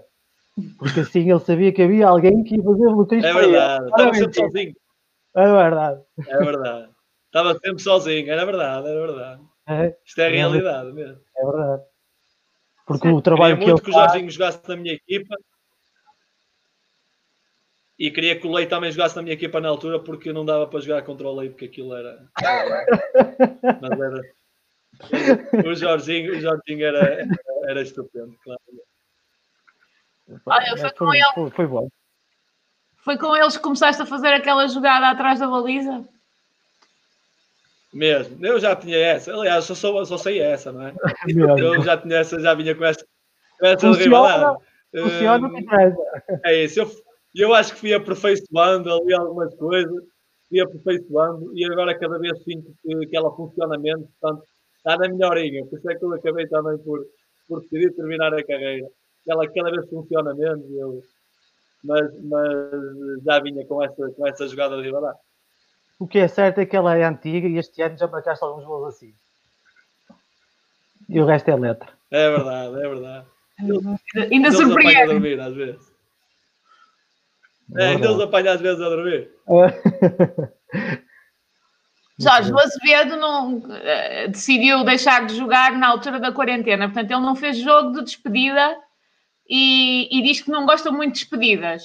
Mas é aí malta que estaria disposta a calçar os patinhos para, para se despedir do Azevedo em pista, ou não? Eu, se for para estar juntos, estamos sempre disponíveis para isso. Portanto, uh, ele, ele sabe disso, é só ver o, ver o sítio e o local. O resto nem é preciso passar os partidos. É? Em Ribadavia e em Valongo. Como ele quiser. Ou onde ele estiver, a gente vai. Não há problema nenhum. É para o convívio. Vou pensar nisso, vou pensar nisso. Pronto, pronto. Já os patins. Não percebi, não percebi. Ele, para ele não arrumar já os Vamos... patins. Ah, sim. Ele não vai arrumar, que ele vai usar os vezes. Jorge, muito obrigada. Isso é verdade. Obrigado eu pelo convite. Foi, foi aqui mesmo, Obrigado, Jorginho. Um abraço. Ele estava a trabalhar, impecável. Espero que esteja tudo bem aí em casa. Proteja. Está tudo bem, graças a Deus. Está Espero que vocês estão bem Está tudo, e que isto tudo. passe rápido para, para todos. Está bem? Vai demorar, mas vai ser necessário é, ter paciência e, e cuidados. Acho que isso é que é, o, que é o mais importante, as pessoas não pensarem que isto é uma coisa simples e que irá passar assim de um momento para o outro, não vai. Uh, acho que o importante é as pessoas terem consciência que, uh, por muito que se abra uma janela, não se pode abrir uma porta, que isto a partir do mês de maio vai abrir algumas, alguma facilidade, mas espero que as pessoas tenham um bom senso e a sensatez de perceber que eh, se não tivermos cuidado, as coisas vão piorar. Por isso, quem está lá no meio sabe bem que as coisas não são assim tão fáceis. Estão boas, mas não são assim tão fáceis. Por isso, peço bom senso a toda a gente e agradecer o convite, deixar tudo bom para o meu amigo Azevedo e para vocês também e muita saúde. Obrigada, Jorge. Obrigado, um Jorge. grande conselho de um profissional Obrigado, de saúde. Jorginho. Grande abraço. Obrigado. É Beijinhos para todos. Obrigada, Jorge. Obrigado. Obrigada. Tchau, tchau. Até logo, meu rei. Hugo, pronto, gastei os meus cartuchos todos. Portanto, só boa gente. Podia ter corrido pior. Estou aliviado, então, já estão todos gastos, estou aliviado. Tinha o Tomás, mas o Tomás teve um problema técnico, não conseguimos, mas fomos bonzinhos. Era Podia o PP que estava a calcar a linha. Diz? Era o PP que estava a calcar o fio e o Tomás não tinha neto. Era, era, era para tu não contares a do gangue, a do gangue da Nutella. Olha, temos aqui um comentário que vem a propósito do Sérgio Fernandes. Tiveram em Ribadava a treinar por horas aquela jogada.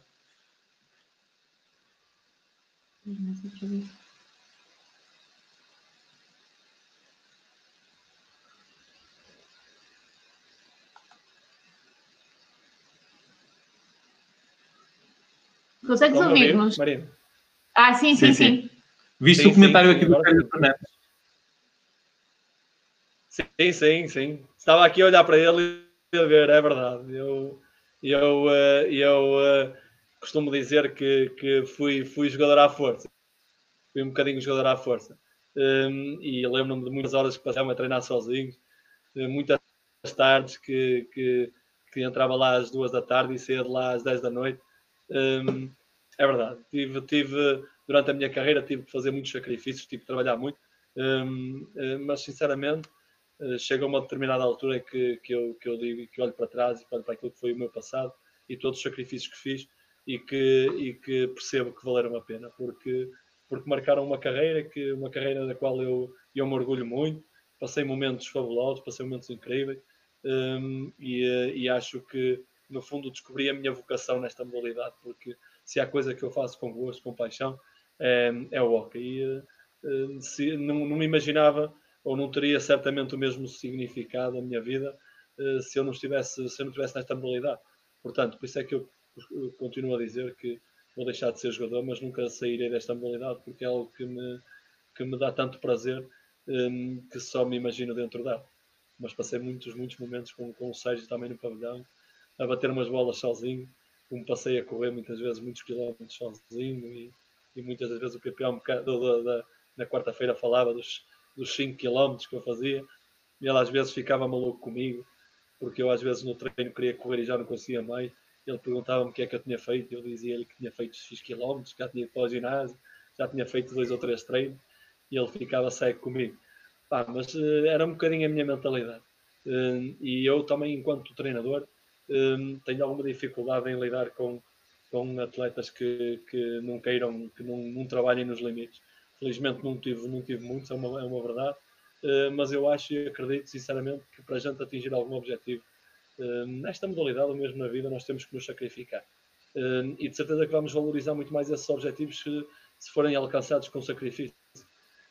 e eu, todos os objetivos que, que alcancei foram, foram alcançados com muito sacrifício, mas todo esse sacrifício valeu a pena.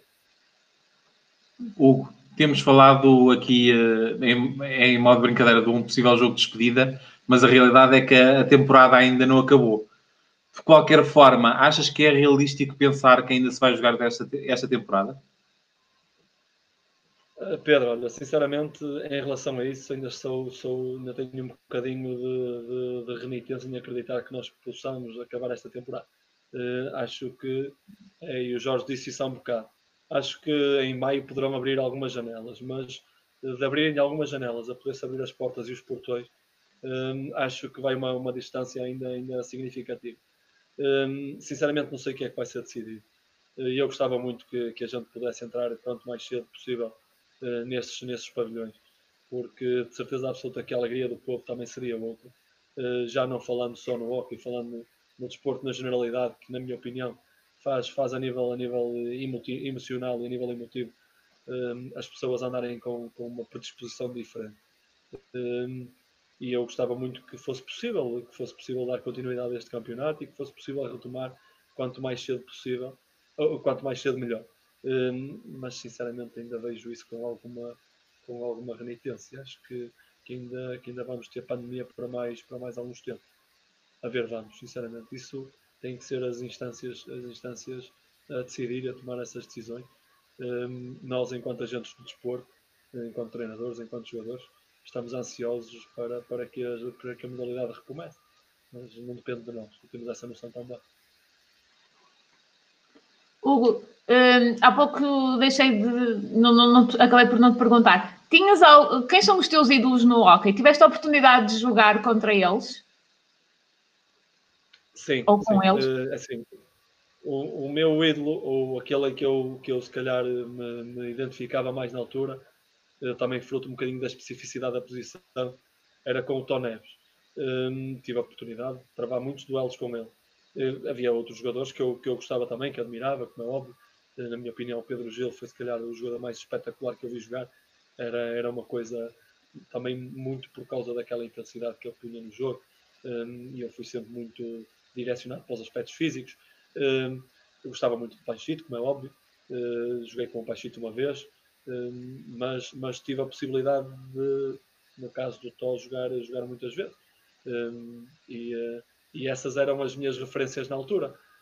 depois, entretanto, fui criando, criando, se calhar não referências, mas jogadores que, que eu admirava muito e que gostava também um bocadinho pela posição que, que ocupava. Fui tentando retirar algumas coisas mas essa foi a minha, a minha, a minha maior referência, foi o Tó.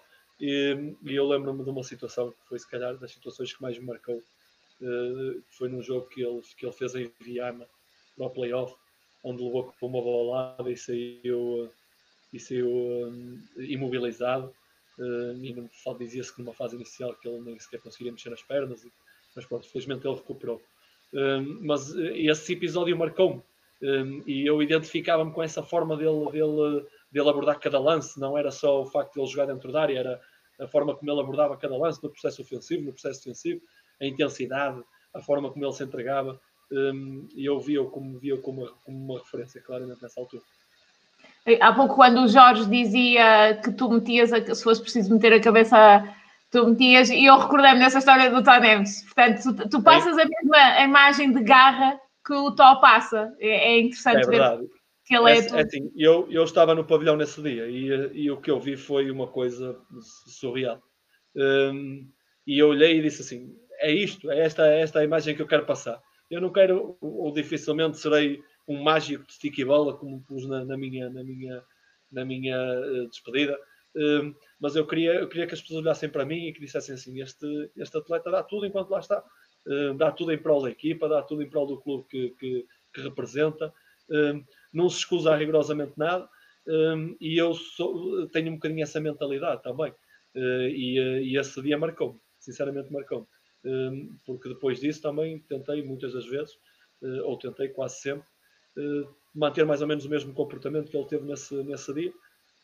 e acho que sinceramente que, que, na maior parte das vezes consegui, consegui passar essa, essa mensagem de, de entrega, de entrega a, a, todos os níveis.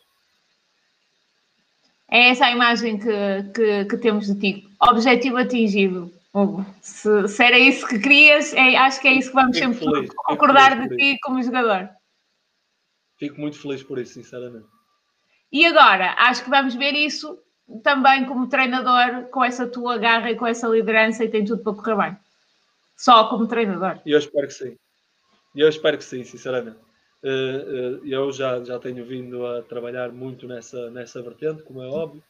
Ehm, vou ter que o fazer durante a vida toda, como fiz enquanto jogador. Ehm, vou, vou ter que aprender todos os dias, vou ter que pesquisar todos os dias, vou ter que passar por experiências todos os dias e todas as experiências vão ser enriquecedoras. Ehm, tal como disse, eh, a parte do conhecimento é importantíssimo, mas a forma como nós encaramos, a forma como nós lidamos com, com a modalidade, com os agentes da modalidade, com os nossos atletas, eh, parece-me também muito importante.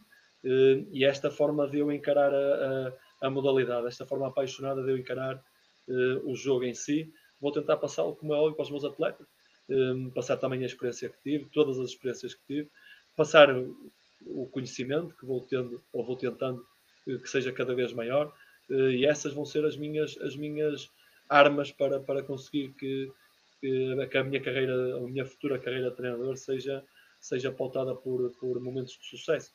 Um, tenho, sou, sou uh, um otimista por natureza e acredito que vou ser capaz de, de atingir, de atingir muitas vezes esses, esses patamares.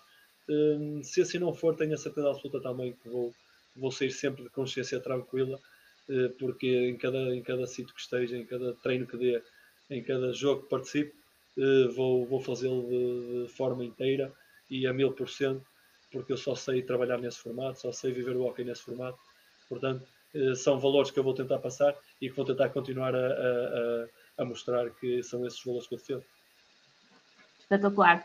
A última vez que nós nos vimos pessoalmente foi naquele jogo que tu não te lembras, um, em Passo de Arcos, e tenho aquela ideia, tu estás a sair do pavilhão e tinha pessoas à minha volta que me perguntavam porque achavam que eu sei, sei tudo de cabeça do hockey patins, Quantos anos é que tu tinhas? Porque tinhas mostrado uma garra incrível. E não sei se te lembras, tu ias chateado, mas eu meti-me contigo e disse: Oh, Hugo, estou aqui a perguntar quantos anos é que tu tens. Lembro.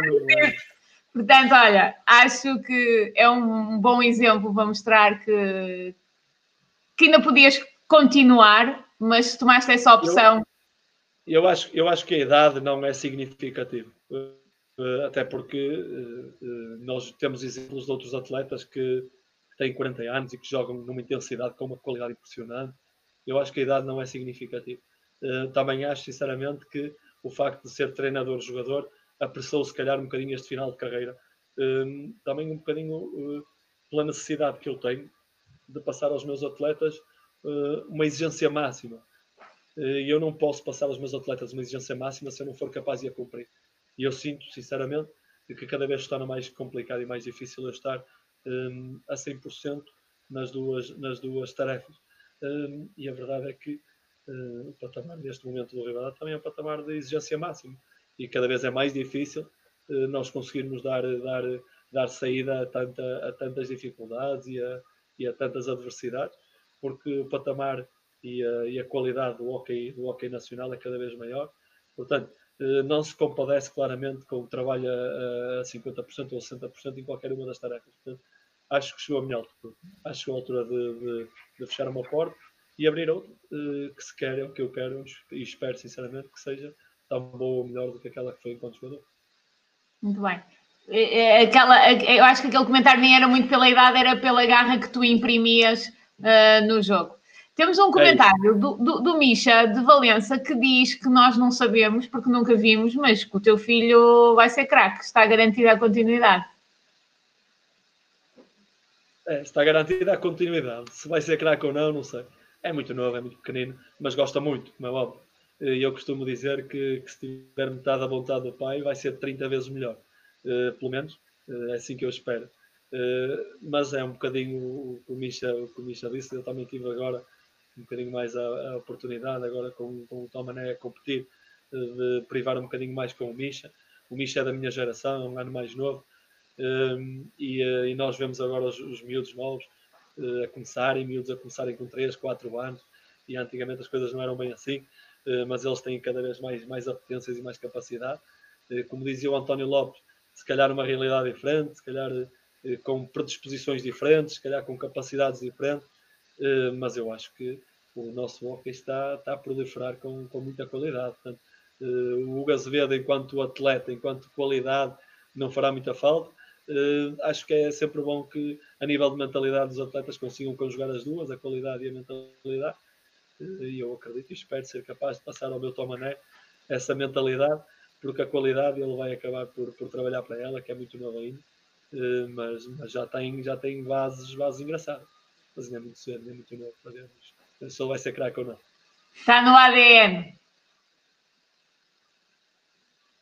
que esteja, que esteja no, no ADN, principalmente a mentalidade. Que esteja a mentalidade, que ele tenha, que tenha muita vontade, é o que eu espero.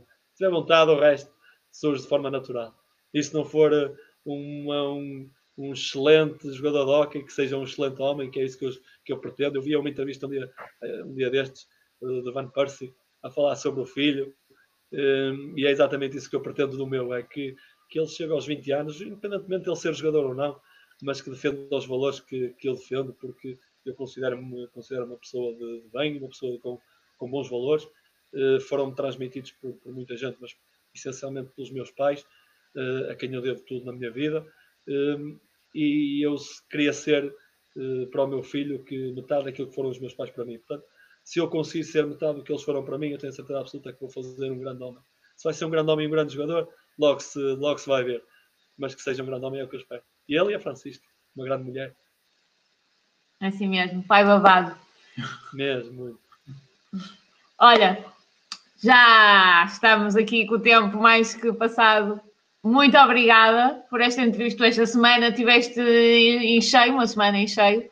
Queria. É para correr, é verdade queria, queria, se houver jogo de despedida, avisa-nos que nós queremos ir com máscara ou com viseira, a gente vai.